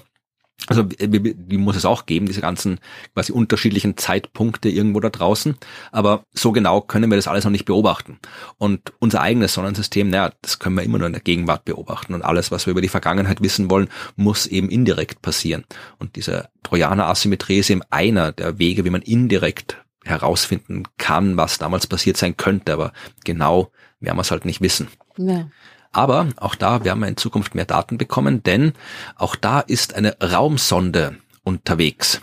Die ist am 16. Oktober 2021 gestartet. Vermutlich haben wir damals darüber gesprochen, was eine gute Raumsonde ist, nämlich Lucy. Ah, ja, genau. Bin mir ziemlich sicher, dass wir darüber gesprochen haben damals. Bestimmt. Jetzt raus, welche Folge das war, aber Lucy ist die erste Raumsonde, die wirklich explizit die Jupiter-Trojaner erforschen soll. Wir haben noch keinen Jupiter-Trojaner aus der Nähe gesehen. Ja, wir haben ganz viele Asteroiden, ganz viele, aber eine Handvoll Asteroiden aus der Nähe gesehen. Ja, sind auf Asteroiden gelandet, wir haben Asteroiden beschossen, ja, also haben schon alles gemacht mit den Dingern, aber Trojaner-Asteroiden haben wir noch nie aus der Nähe gesehen. Und äh, wir wissen, habe ja am Anfang gesagt, dass die sich auch äh, von der Zusammensetzung, von der Größenverteilung her unterscheiden von den Asteroiden äh, im Hauptgürtel, die wir bis jetzt untersucht haben.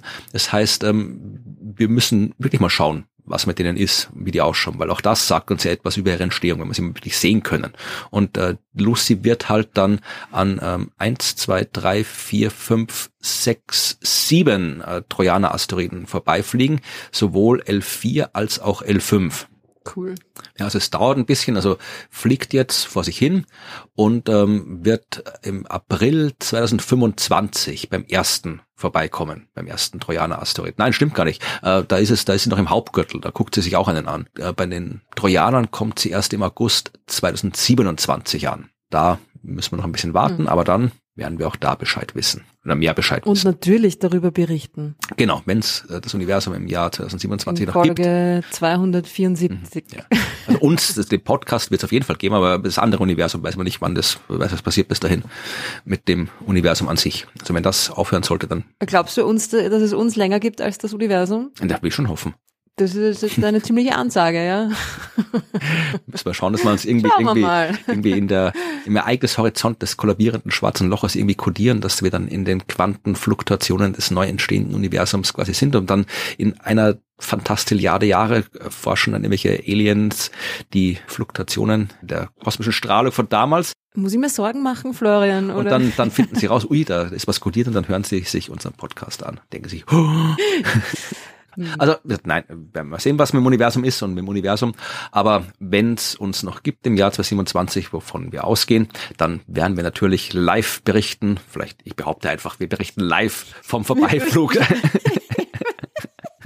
Normalerweise bin ich immer die, die irgendwelche abstrusen Dinge verspricht, ja, oder? Es ist 2027, was soll das sein? Also, es ist es lang bis dahin. Was haben wir noch vor heute? Fragen, beantworten. Fragen zu beantworten. Genau. Mhm. Wiebke hat eine Frage und äh, die hat eben auch mit Planetenentstehung zu tun. Also sie fragt sich, ob immer, wenn quasi so ein, eine Gaswolke kollabiert und dann halt Sterne mit Planeten entstehen, ob dann immer ein Stern entstehen muss oder ob quasi als in der Mitte auch was entstehen kann, was zu wenig Masse hat, um ein Stern zu werden. Und fragt dann, kann es Planetensysteme geben, deren Zentralkörper von vornherein kein Stern ist, um den aber trotzdem brav verschiedene Planeten, Asteroiden etc. herumkreisen? Könnte man solche Systeme überhaupt mit Teleskopen wahrnehmen, wenn es sie es denn gäbe? Ja, könnte man wahrnehmen, weil es gibt sie und wir haben sie wahrgenommen. Es gibt äh, nicht nur Sterne, es gibt auch braune Zwerge. Die Grenzen sind fließend zwischen großen Planeten, braunen Zwergen und kleinen Sternen. Ein brauner Zwerg ist ein Himmelskörper, der ja mindestens 13 mal so viel Masse wie Jupiter hat und äh, höchstens, glaube ich, 70 mal so viel Masse wie Jupiter, weil sobald ein Himmelskörper mehr als die knapp 70, 80-fache Masse des Jupiter hat, dann hat er eben ausreichend viel Masse, um in seinem Inneren ausreichend viel Druck und Temperatur zu erzeugen, sodass dort eben Wasserstoff zu Helium fusionieren kann, die klassische Kernfusion, und dann eben dauerhaft als Stern leuchten kann. Wenn er zwischen 13 und 70 Jupitermassen ist, dann kann er keinen Wasserstoff fusionieren, sondern nur Deuterium, also ein Wasserstoffisotop. Und ähm, da kommt weniger Energie raus, von dem gibt in einem typischen Himmelskörper auch viel weniger als Wasserstoff. Das heißt, diese Objekte, die leuchten dann nicht so hell wie ein Stern, sondern ja glimmen so ein bisschen vor sich hin, weswegen sie halt dann ja braune Zwerge genannt worden sind.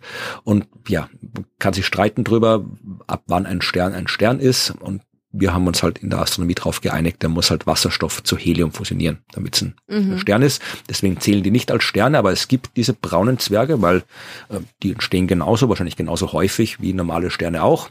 Und es gibt braune Zwerge, zumindestens einen meines Wissens nach, wahrscheinlich haben wir auch schon mehr entdeckt, äh, die von kleineren Objekten umkreist werden von Planeten. Also wir haben einen, mindestens einen braunen Zwerg schon gefunden, der von einem Planeten umkreist wird. Wahrscheinlich gibt's mehr, ich habe jetzt die aktuellsten Zahlen nicht angeschaut, aber mhm. es gibt sie und ähm, wenn da ein Planet rumkreist, dann können da auch mehrere Planeten rumkreisen, dann können da Asteroiden herumkreisen und so weiter. Und es gibt aber schon eine, eine, Unter, eine Untergrenze quasi. Ja, irgendwann schon mal. Wo sich, ja, genau, also es kann sich dann nicht ein beliebig kleiner Brocken einfach bilden aus so einer Wolke. Das passiert ja, einfach nicht. Ja. Genau, weil das irgendwie, sobald irgendwas kollabiert ist, es muss irgendwie, wenn, wenn solche Wolken kollabieren, dann kann jetzt da nicht irgendwie, können da nicht irgendwie 20 Gasatome zu irgendwie einem Windding ja. kollabieren. Also das ist, braucht immer eine gewisse Mindestmasse. Also dieser, dieser Kern muss eine, dieser Wolkenkern, der da kollabiert, ja. muss eine gewisse Mindestmasse haben, um überhaupt kollabieren zu können, weil sonst ja. würde er sich ja auch nicht durch seine eigene Schwerkraft überhaupt zusammenziehen, wenn er zu klein wäre. Ja. Genau, also es gibt sowas. Leben ist da eher nicht möglich, weil braune Zwerge, die hauen zu wenig Energie raus, dass man da vernünftig irgendwie lebensfreundlichen Planeten kriegen kann. Aber äh, sowas wird es geben. Und dann hat Ralf noch eine Frage zu Umlaufbahnen. Umlaufbahnen von Planeten sind ja normalerweise elliptisch. Sind denn auch andere Formen möglich oder wurden gar schon beobachtet? Ich denke dabei beispielsweise an eine Bahn in Form einer Acht um die Sterne eines Doppelsternsystems oder ähnliches. Könnte sowas stabil sein? Was glaubst du? Äh, um eine, eine, eine Achter-Umlaufbahn um einen Stern? Um zwei Sterne. Hat das jetzt um zwei. Ah ja. Ja, na glaube ich schon. Ist also sehr, sehr, sehr unwahrscheinlich. Weil muss halt genau quasi die richtige Entfernung haben, oder? Ja, also, wenn, also prinzipiell das, was wir beobachten, das, was äh, aus den klassischen Gleichungen rauskommt über Gravitation, Newton, Einstein, das sind Umlaufbahnen Ellipsen. Also das ist das, was rauskommt, wenn er die Gleichungen löst. Natürlich sind andere Formen möglich. Das Ding, um das es hier geht, ist die sogenannte Roche-Grenze. Ja, und die gibt einerseits an, wie nah ein Himmelskörper einem anderen kommen kann, bevor er zerrissen wird durch die Gezeitenkraft. Ja, aber das ist nicht die Roche-Grenze, die wir, die wir jetzt äh, gerade meinen. Äh, es gibt noch eine andere Interpretation der Roche-Grenze, nämlich als dem Bereich um einen Himmelskörper, ähm, wo der gravitative Einfluss dieses Himmelskörpers groß genug ist, dass Zeug ihn umkreisen kann. Also kannst du dir vorstellen, äh, wir haben einen Satelliten, der umkreist die Erde und ist, keine Ahnung, ist irgendwie 1000 Kilometer von der Erde weg, umkreist die Erde. Dann schiebt man raus auf 5000 Kilometer, umkreist er die Erde. Dann schiebt man raus auf, ja, weiß nicht, 100.000 Kilometer, umkreist er die Erde. Aber irgendwann äh, kommt man dem Mond so nahe, dass der Himmelskörper dann nicht mehr die Erde umkreist, sondern den Mond. Also da irgendwo gibt es da einen Punkt, wo die Anziehungskraft des Mondes äh, die Anziehungskraft der Erde übersteigt und dann fängt das Objekt an, äh, wenn wir da was hintun, den Mond zu umkreisen und nicht die Erde. Und dieser Einflussbereich, der wird eben durch die Roche-Grenze angegeben. Und das Problem ist, dass ähm, wir einen Himmelskörper, der auf einer Achterbahn, eine Bahn in Form einer Acht, um sich um zwei Sterne herum bewegen muss, der muss quasi exakt mhm. auf dieser Roche-Grenze sich bewegen, weil der muss immer genau an der Grenze sein, weil sobald er einmal die Roche-Grenze von Stern 1 oder von Stern 2 überschritten hat, naja, dann umkreist er Stern 1 oder Stern 2. Er kann auch ganz weit weg sein, dann umkreist er beide Sterne auf einmal. Ja, das haben wir gesehen. Also wir kennen Planeten in Doppelsternsystemen, die einen Stern umkreisen, wir kennen Planeten in Doppelsternsystemen, die beide Sterne umkreisen, damit ein Planet wirklich eben auf einer Bahn wie eine Acht um beide herumkreist, dann muss er immer exakt, er muss immer exakt auf der Roche-Grenze sein. Er darf kein einziges Mal nur minimal abweichen davon, weil dann ist er sofort im Einflussbereich des einen oder anderen und dann ja, ist er weg. Und tatsächlich, ich meine, wenn du dir anschaust in so äh, Diagrammen, wie die Roche-Grenze ausschaut, äh, da dann hat die auch die Form einer Acht, logischerweise. Mhm. Aber und da, da die, die liegt genau dort, also die die Lagrange-Punkte liegen da auch in der Nähe dieser Roche-Grenze, also das spielt da auch noch alles mit rein. Aber äh, es ist halt, wie gesagt, es ist mathematisch möglich, in der Realität ist es unmöglich, behaupte ich. Also, weil da reicht wirklich die kleinste Störung und dann bist du sofort wieder weg von dieser Bahn. Also sowas kann nicht entstehen, sowas müsstest du quasi künstlich da irgendwie hinbasteln und dann musst du da irgendwie noch dem Planeten noch irgendwie einen Antrieb geben, dass der da immer genau auf das alles korrigieren kann, was passiert. Also das ist unmöglich, dass sowas sich tatsächlich bildet. Das geht nicht. Aber mhm prinzipiell wäre sowas stabil. Äh, was auch lustig ist, äh, was auch stabil ist, äh, du kannst drei Himmelskörper nehmen, ja, die müssen, glaube ich, die gleiche Masse haben. Ich bin mir nicht ganz sicher, ob sie die gleiche Masse haben, aber du kannst ähm, die drei Himmelskörper, die die gleiche Masse haben, ja, und die sich, ja, wie soll man sagen, umeinander bewegen, also ein bisschen umeinander bewegen, aber eben eine, äh, stell dir das anders vor, stell dir vor, du malst eine riesengroße Acht irgendwo in den leeren Weltraum. Und dann nimmst okay. du drei Planeten, drei Himmelskörper, drei Asteroiden, was auch immer, und äh, setzt die auf diese acht drauf. Ja, also irgendwo auf der Linie, die du gezeichnet hast, da tust du die drei hin und dann kannst du das, wenn du es genau richtig machst, kannst du das alles so einstellen, dass die sich unter ihrer eigenen Gravitation immer entlang dieser acht quasi jagen. Also die sausen alle wie drei so, so, keine Ahnung, Autos auf einer achtförmigen Autobahn hin und her.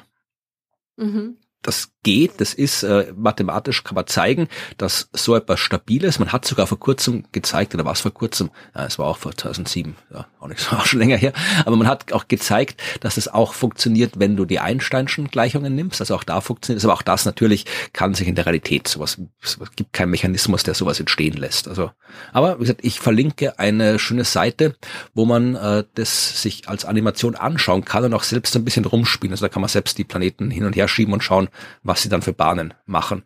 Und du kannst dann gucken, wenn du drei, wenn es quasi drei Sterne wären, die so eine Bahn hätten, dann kannst du noch irgendwie Planeten äh, irgendwo reinsetzen und schauen, ob die sich irgendwie stabil da rundherum bewegen können. Also da kann man schön spielen. Also um die Frage kurz zu beantworten von Ralf, mathematisch geht sowas, da geht viel, in der Realität geht weniger. Leider. Ja. Ja, das waren die Fragen. Jetzt kommt die Rubrik Neues von der Sternwarte, die wir aber noch nicht kennen. Ja, äh, es kommt nein, nein, es kommt tatsächlich nochmal Neues von der Sternwarte und das ist der Grund, warum ich und Ruth jetzt äh, nicht drüber reden können, was äh, wir gerade von Evi gehört haben, weil äh, Evi, bevor sie ihre Science-Fiction-Rubrik äh, machen wird, die ja in der letzten Folge angeteasert wurde und es gab sehr viel Feedback, also es haben sich sehr viele sehr gefreut, dass äh, über Science Fiction und Science Fiction Filme gesprochen werden wird in Zukunft. Also das dürfte gut ankommen und da können wir dann auch gleich über so Filme wie The Core und Sunshine mal reden. Mit Evi kann man, kann sie dann alles immer mhm. aufarbeiten, was wir da so an Filmen thematisch erwähnen, aber äh, paar Sachen müssen noch aufgearbeitet werden von der Sternwarte, vom Studium, nämlich die Coding Competition, die wir ah, auch ja. erwähnt haben. Und äh, die hat ja stattgefunden. Wir haben darüber gesprochen. Die Telegram-Gruppe hat sich auch sehr intensiv beim Troubleshooting von EFIs Programm beteiligt, weil wie so oft, wenn man ein Computerprogramm schreibt, dann funktioniert was nicht. Also eigentlich wie so oft, eigentlich wie immer, wenn man ein Computerprogramm schreibt, dann funktioniert was nicht. Und sehr oft kann man die Fehler leicht erklären. Ab und zu hast du aber so hinterhältige Fehler, wo du nicht einfach irgendwie sagst, okay, da, das ist falsch getippt, da gehört die Klammer so, da musst du das machen, sondern das sind dann irgendwie Fehler, da macht die Funktion irgendwas.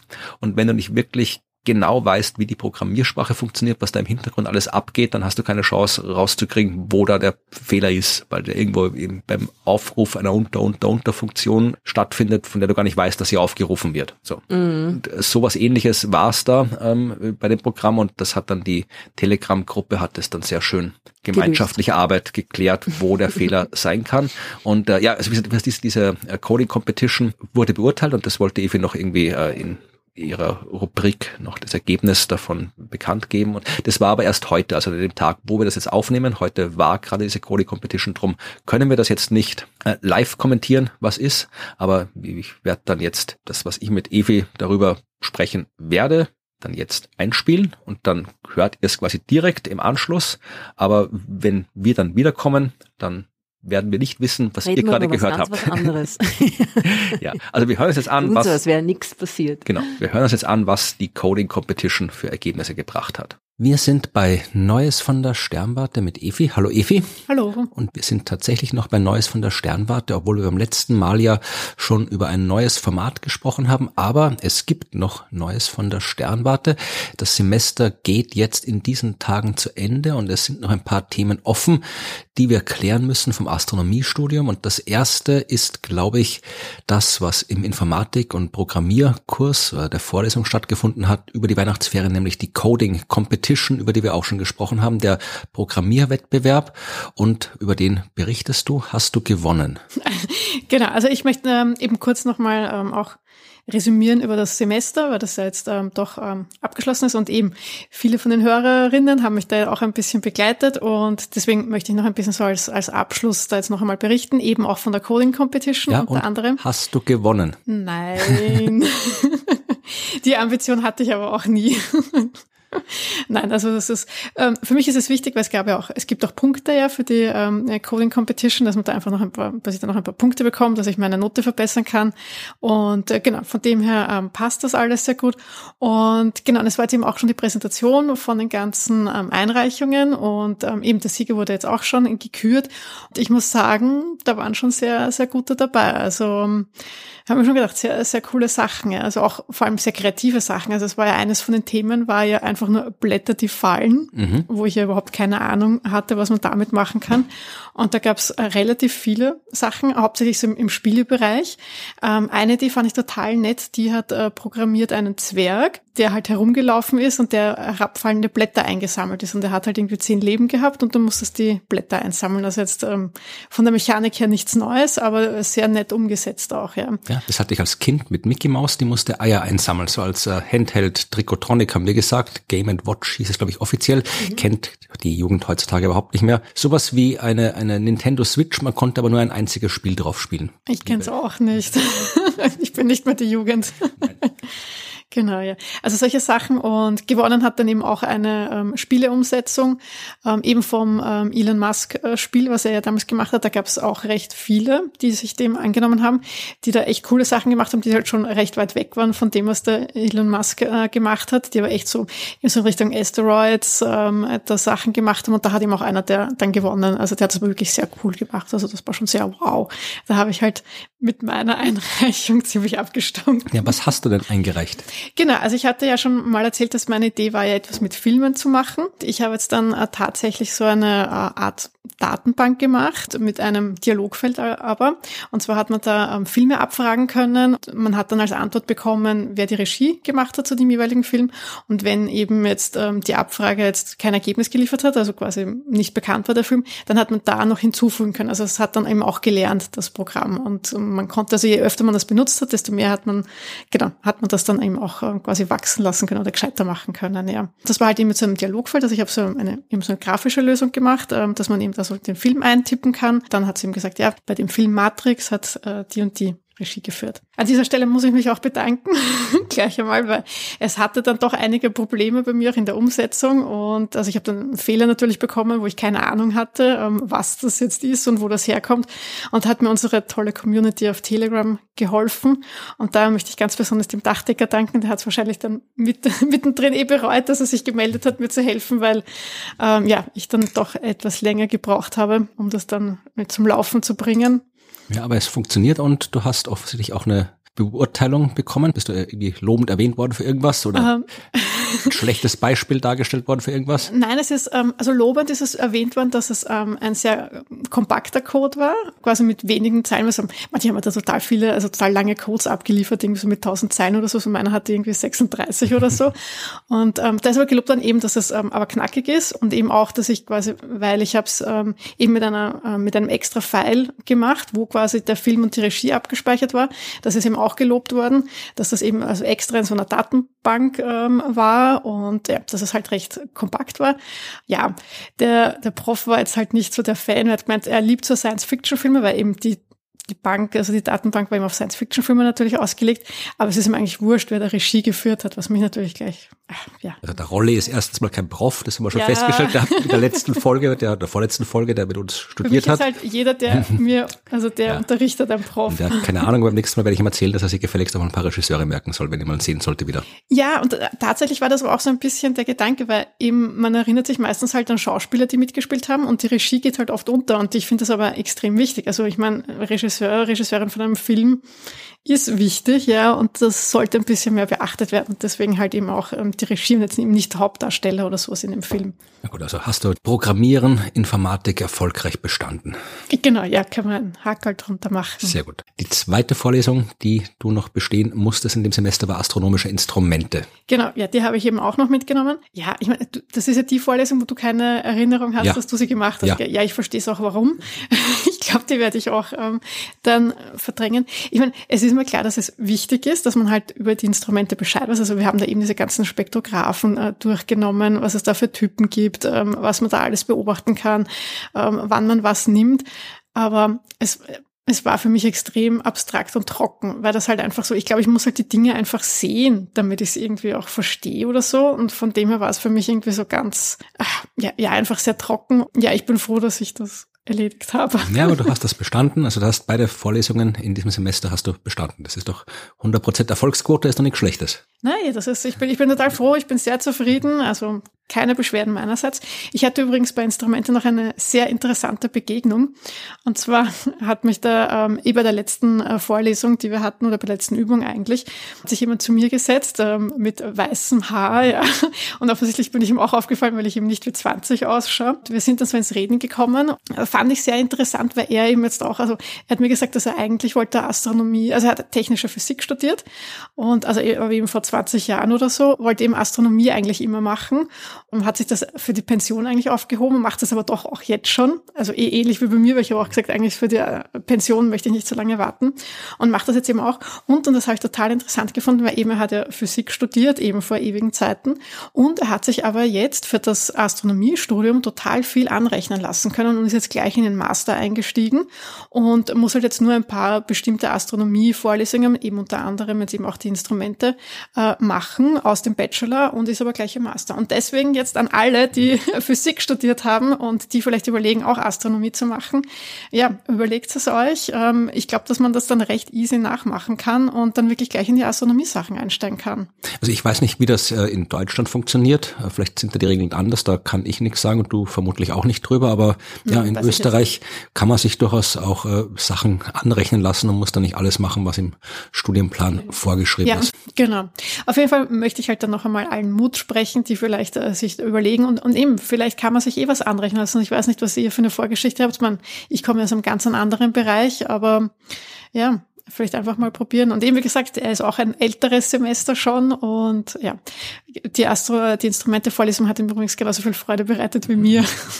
Wir haben uns da gleich gefunden als Leitgenossen. Ja, also die Sterne stehen für alle offen. Genau, richtig, ja. Das ist doch ein schönes Schlusswort. Genau.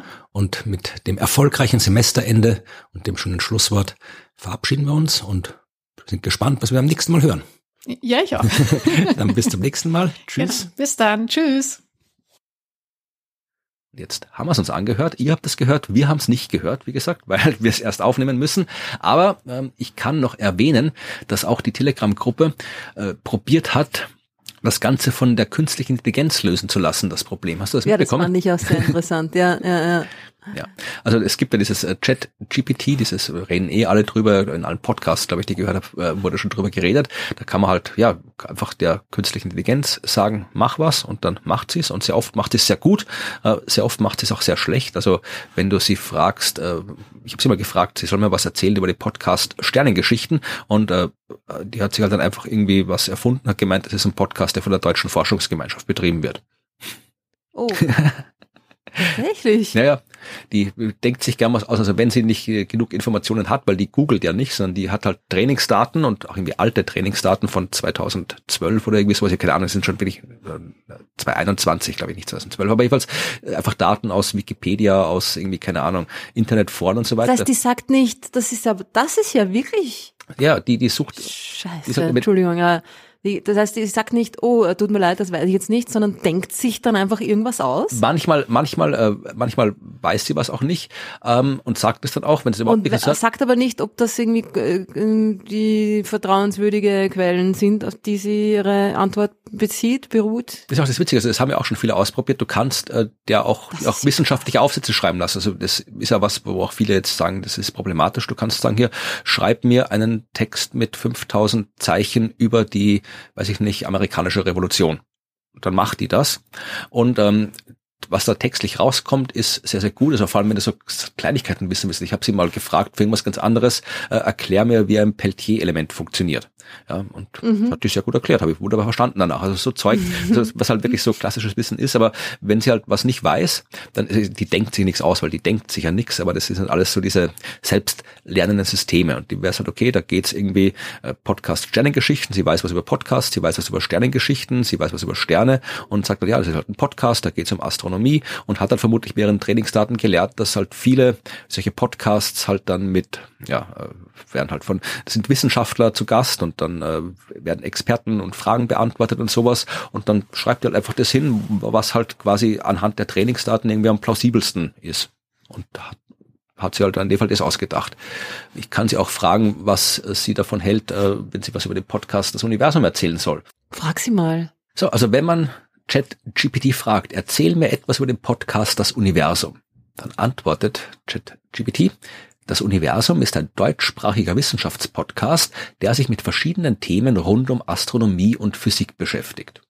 Kann man noch durchgehen lassen. Und von den zwei sympathischsten Nein, Pod österreichischen Podcastern äh, des ganzen Universums betrieben wird. Nein, der Podcast wird nämlich äh, von einem Team von Wissenschaftlern produziert. Na, schau. Es ist nicht direkt falsch, aber direkt Nein, richtig ist es auch nicht. falsch. und bietet sowohl Einsteigern als auch Fortgeschrittenen einen tieferen Einblick in die Welt der Astronomie und Physik. Na schau. Die Episoden beinhalten Gespräche mit Experten auf ihrem Gebiet ja, wir haben zwar schon zwei, drei Leute ah. eingeladen, aber wir sind auch ja. Experten auf unserem Gebiet. So. Wir sind Experten auf unserem Gebiet, ja. Also äh, Erklärungen zu aktuellen Entdeckungen und Phänomenen sowie eine Vielzahl von Fragen von Zuhörern. Ja, das stimmt. Ah. Das Universum wird regelmäßig aktualisiert und kann kostenlos auf verschiedenen Plattformen wie Spotify, Apple Podcasts und Soundcloud angehört werden. Können wir auf Soundcloud angehört werden? Keine Ahnung. Bestimmt.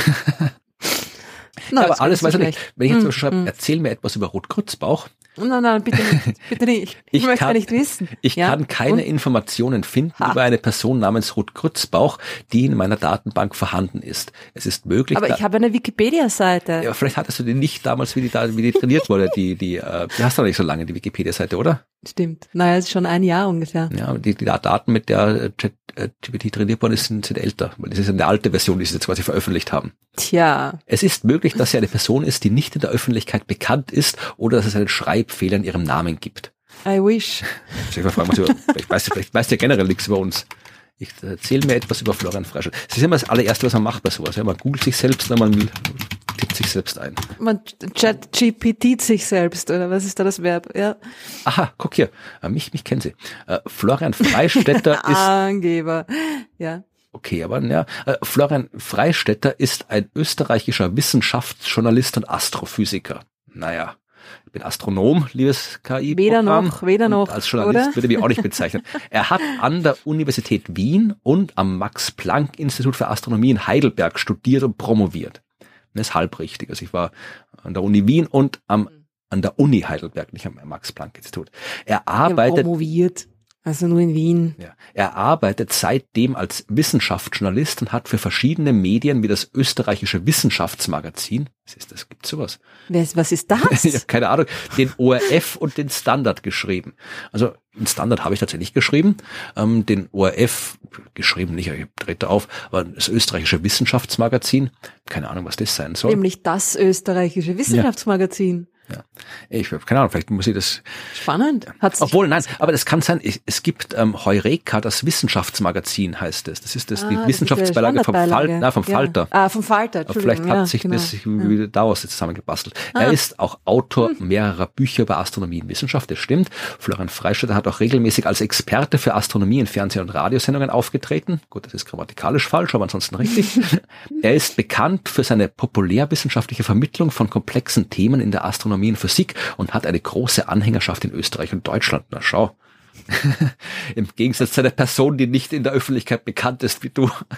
Tja, da sieht man wieder mal die Unterschiede zwischen uns beiden. Ja, da müssen wir halt warten, wann, wann, die, äh, wann die Datenbank funny, aktualisiert funny. wird, dann weiß das Teil auch was über dich. Aber ehrlich was wir wollten, wir wollten jetzt, jetzt wieder hier in, in Eitelkeit ja. abgeglitten. Aber wenn, wenn du das jetzt irgendwie in einen Aufsatz schreiben lassen würdest, einen wissenschaftlichen Dings, dann funktioniert das, aber das Ding denkt sich dann einfach Referenzen und Quellen aus. Das weiß, in einem wissenschaftlichen Text gehören Quellenangaben, also macht es Quellenangaben rein, aber die sind einfach ja, frei erfunden in den meisten Fällen. Aber das ist ja furchtbar. Wer, wer, wer programmiert denn sowas? Naja, das ist einfach selbstlernendes Ding. Das ist ja quasi, wenn, wenn ich ständig sage, hier jetzt, äh, da muss das und da muss das, du, du lässt das Ding selbst lernen. Und das ist, gehört halt zu dem Teil, was man vielleicht noch nicht so gut lernen kann oder einer KI beibringen kann, dass quasi, dann muss es ja wirklich, dann muss es wirklich, muss die KI muss wirklich dann googeln, recherchieren, welches Ding belegt jetzt das, was ich da jetzt quasi geschrieben habe. Das ist, glaube ich, ja ein Schritt Bewusstsein, das es noch nicht kann. Die Daten, das mhm. Teil kann halt irgendwie, das weiß, ja, das irgendwie. Naja, aber das ist eigentlich eh recht realistisch, weil das ist bei, bei Menschen ja oft auch so dass das, das Fact-Checken dann erst später kommt. Ja, oder? aber manche Sachen kannst du wirklich gut, wie, wie Computerprogramme schreiben. Du kannst wirklich sagen, schreib mir ein Programm in Python, das das macht. Und dann macht es ja. das und das funktioniert meistens recht gut. Also da habe ich auch schon äh, schöne Videos gesehen von Leuten, die haben sich da wirklich, ja, eine super Anwendungen programmieren lassen. Da muss man dann nicht mehr viel rumkorrigieren und das funktioniert ganz gut. Also bin ich gespannt, was da rauskommt. Also ich weiß nicht, ob die jemand, der bei der Coding Competition mitgemacht hat, äh, sich mit ChatGPT programmieren hat lassen. Angeblich, nicht angeblich, aber zwei Programme wurden quasi aus der Wertung genommen, weil sie abgeschrieben waren. Nicht das von okay. Idee. Und vielleicht hat Ibe das auch erzählt. Ich weiß es ja nicht. Also das, ich glaube, wir müssen, wir, wir reden jetzt nicht. Weil, es ist, ja, wenn, ja, reden wir nicht drüber, weil wir wissen nicht, was, was, was vorher, was vor zehn Minuten Ive erzählt hat. Also das können wir nicht reden, sondern wir reden lieber über das, was wir in Zukunft machen. Nämlich ja nicht mit komischen Chatbots rumspielen, sondern wir machen, ja, das, was wir immer machen. Unsere große Anhängerschaft in Österreich und Deutschland. mit äh, ja unserer Anwesenheit. Beehren, genau, ja. also es gibt äh, Dinge, wo du, ich oder du und ich einzeln der Öffentlichkeit ja was erzählen und welche Termine hast du denn anzukündigen? Oh, da habe ich jetzt gar nicht geschaut. Ähm, ich habe aber glaube ich keine öffentlichen Termine in den nächsten zwei Wochen. Äh, ich habe noch genau eine eine eine Nachkündigung für die netten Menschen, die von euch, die, die, vielleicht äh, im Velius Science Center ah, ja. waren letzte Woche und äh, erwartet haben, etwas über das wilde Leben der Galaxien zu hören. Ich hatte einen Hexenschuss. Ach, okay. Ah, das heißt, du warst Hast gar nicht du da. das schon mal gehabt? Nein. Ich war nicht da, nein, ich konnte mich nicht bewegen. Ich schwöre, ich habe sowas noch nie gehabt. Das ist, also, das ist eines der ärgsten Dinge, die ich jemals gehabt habe. Es kam, äh, wie in der Werbung Ich glaube, das ist, da gab es so eine Werbung, die ist also irgendwie länger her, ne? War, das war für irgendein, keine Ahnung, irgendein Schmerzmittel oder so eine Salbe oder so ein Hitzepflaster oder irgend sowas, keine Ahnung, ja. Wo dann irgendwie, äh, irgendwie so ein Mitte 50-jähriger Typ, ne, so irgendwas macht und eine Bewegung und plötzlich, mir kommt so ein roter äh, Blitz irgendwie auf seinen Rücken und er hat ein schmerzverzerrtes Gesicht und den Oberkörper so halb schräg nach oben geneigt, die eine Hand äh, zum, zum, zum Kreuz, zum unteren Rücken irgendwie Ding und ah, ja, genau so war's. genau, genau so habe ich ausgesehen. Na, es war furchtbar beim Staubsaugen noch dazu, das musst du dir vorstellen, ja. Irgendwie einmal so wusch in die Ecke nach vorgefahren und Zaga! Das hat so höllisch wehgetan und ich habe wirklich, ich konnte mich also einen Tag wirklich kaum bewegen. Den zweiten so, naja, ein bisschen. Und da wäre eben Wels gewesen. Und dann war es aber am dritten Tag dann ziemlich schlagartig, Gott sei Dank, wieder ziemlich besser. Und jetzt ist es irgendwie, ich spüre es noch immer ein bisschen, aber es ist okay. Aber hey Leute, das ist nicht lustiger. Ja, man kriegt dann auch so einen Schock, gell, wenn man sich denkt, jetzt ist, jetzt ist es vorbei, jetzt kann man sich nie wieder bewegen, weil es wirklich so, so weh tut. Aber glücklicherweise geht's dann doch wieder. Ja, wir werden alt. Also ja, sorry, äh, ich war nicht in Wels, ähm, aber wir, wir, wir werden das nachholen. Also ähm, haltet die Augen und die Ohren offen. Wir werden es natürlich auch wieder hier ankündigen, wenn wir einen Ersatztermin gefunden haben. Dafür. Ja, ich bin, habe auch nicht allzu viel anzukündigen tatsächlich, weil äh, jetzt im Februar ist nicht so viel los. Ähm, ich war gerade erst hier auf längerer Tour und ich bin auch alt, habe keinen Hexenschuss, aber es war anstrengend und deswegen, nein, aber es ist äh, gerade einfach nicht viel geplant. Äh, Im Februar, es gibt eine Veranstaltung, wo ihr kommen könnt, nämlich nach Innsbruck am 9. Februar. Da gibt es eine internationale Tagung, die nennt sich Raumwissen im Wandel. Und da geht's um, ja, um was geht's da? Also irgendwie so Kartografie. Hört sich ein bisschen esoterisch an. Nein, nein, ist es nicht. Also nein, es ist okay. quasi so die, es gibt, es geht um die äh, Vermessung der Erde, so Karten, alte Karten, Vermessung des Himmels, alte Globen. Also es ist mehr so, ja, äh, historisch, historisch. orientiert, das mhm. Ganze. Also die, die Vorträge, die gehalten werden, heißen irgendwie Kartografie, gestern, heute, morgen, der Atlas Tyrolensis als digitales Kartenwerk, Himmelsgloben und ihre astronomische Bedeutung bei Peter Arnich. Und Peter Arnich ist genau der Typ, äh, um den sich die ganze Tagung dreht. Das ist so ein, ja, ein, ein Bauernastronom gewesen. Also einer, mhm.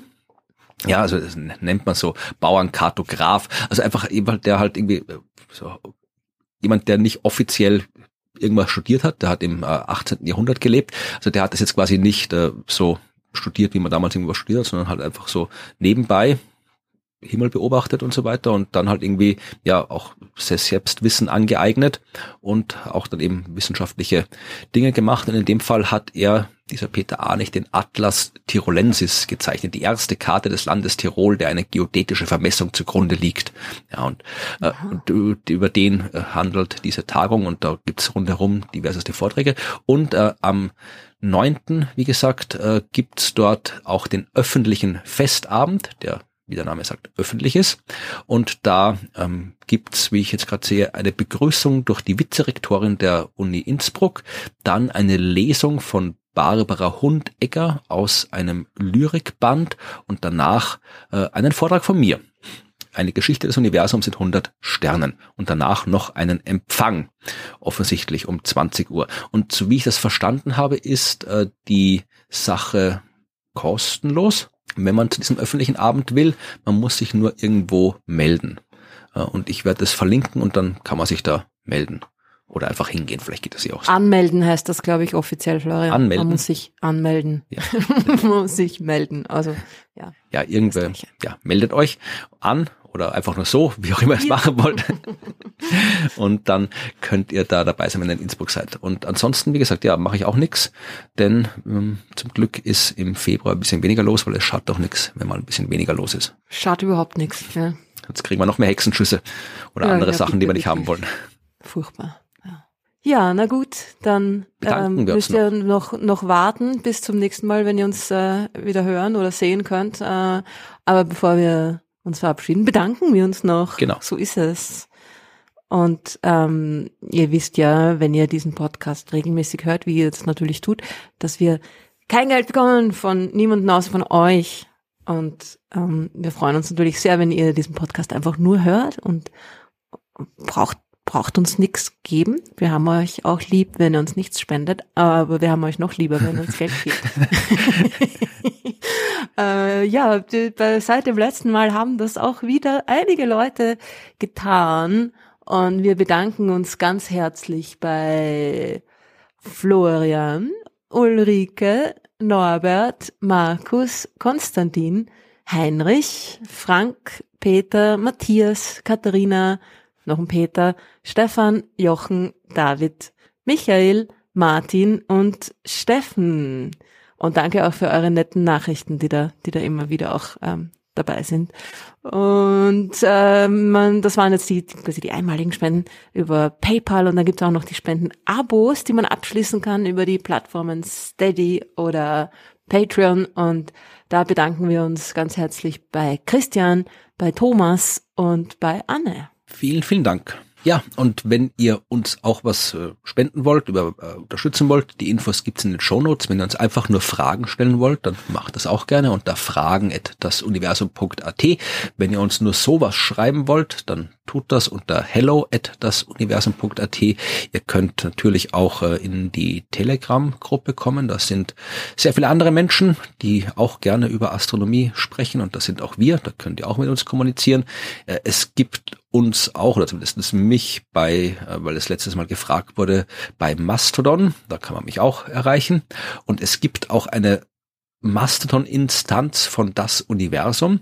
Ähm, ich weiß nicht genau, die habe ich nicht, die haben nicht wir aufgesetzt, für die sind wir auch nicht verantwortlich, aber es gibt sie und äh, wir heißen sie gut. Also wenn ihr wisst, was Mastodon ist und wisst, wie man in einer Mastodon-Distanz umgeht, dann schaut in die Shownotes, da gibt's den entsprechenden Link dazu. Wenn ihr das nicht wisst, dann ja, gibt's genug andere Möglichkeiten. Wenn das für euch mehr als wie für mich nur ein ausgestorbener Elefant ist, dann, dann ist es, wenn ihr äh, das nicht wisst, dann ist auch nicht tragisch. Dann könnt ihr uns auch überall auf den anderen Kanälen erreichen, auf die man uns erreichen kann.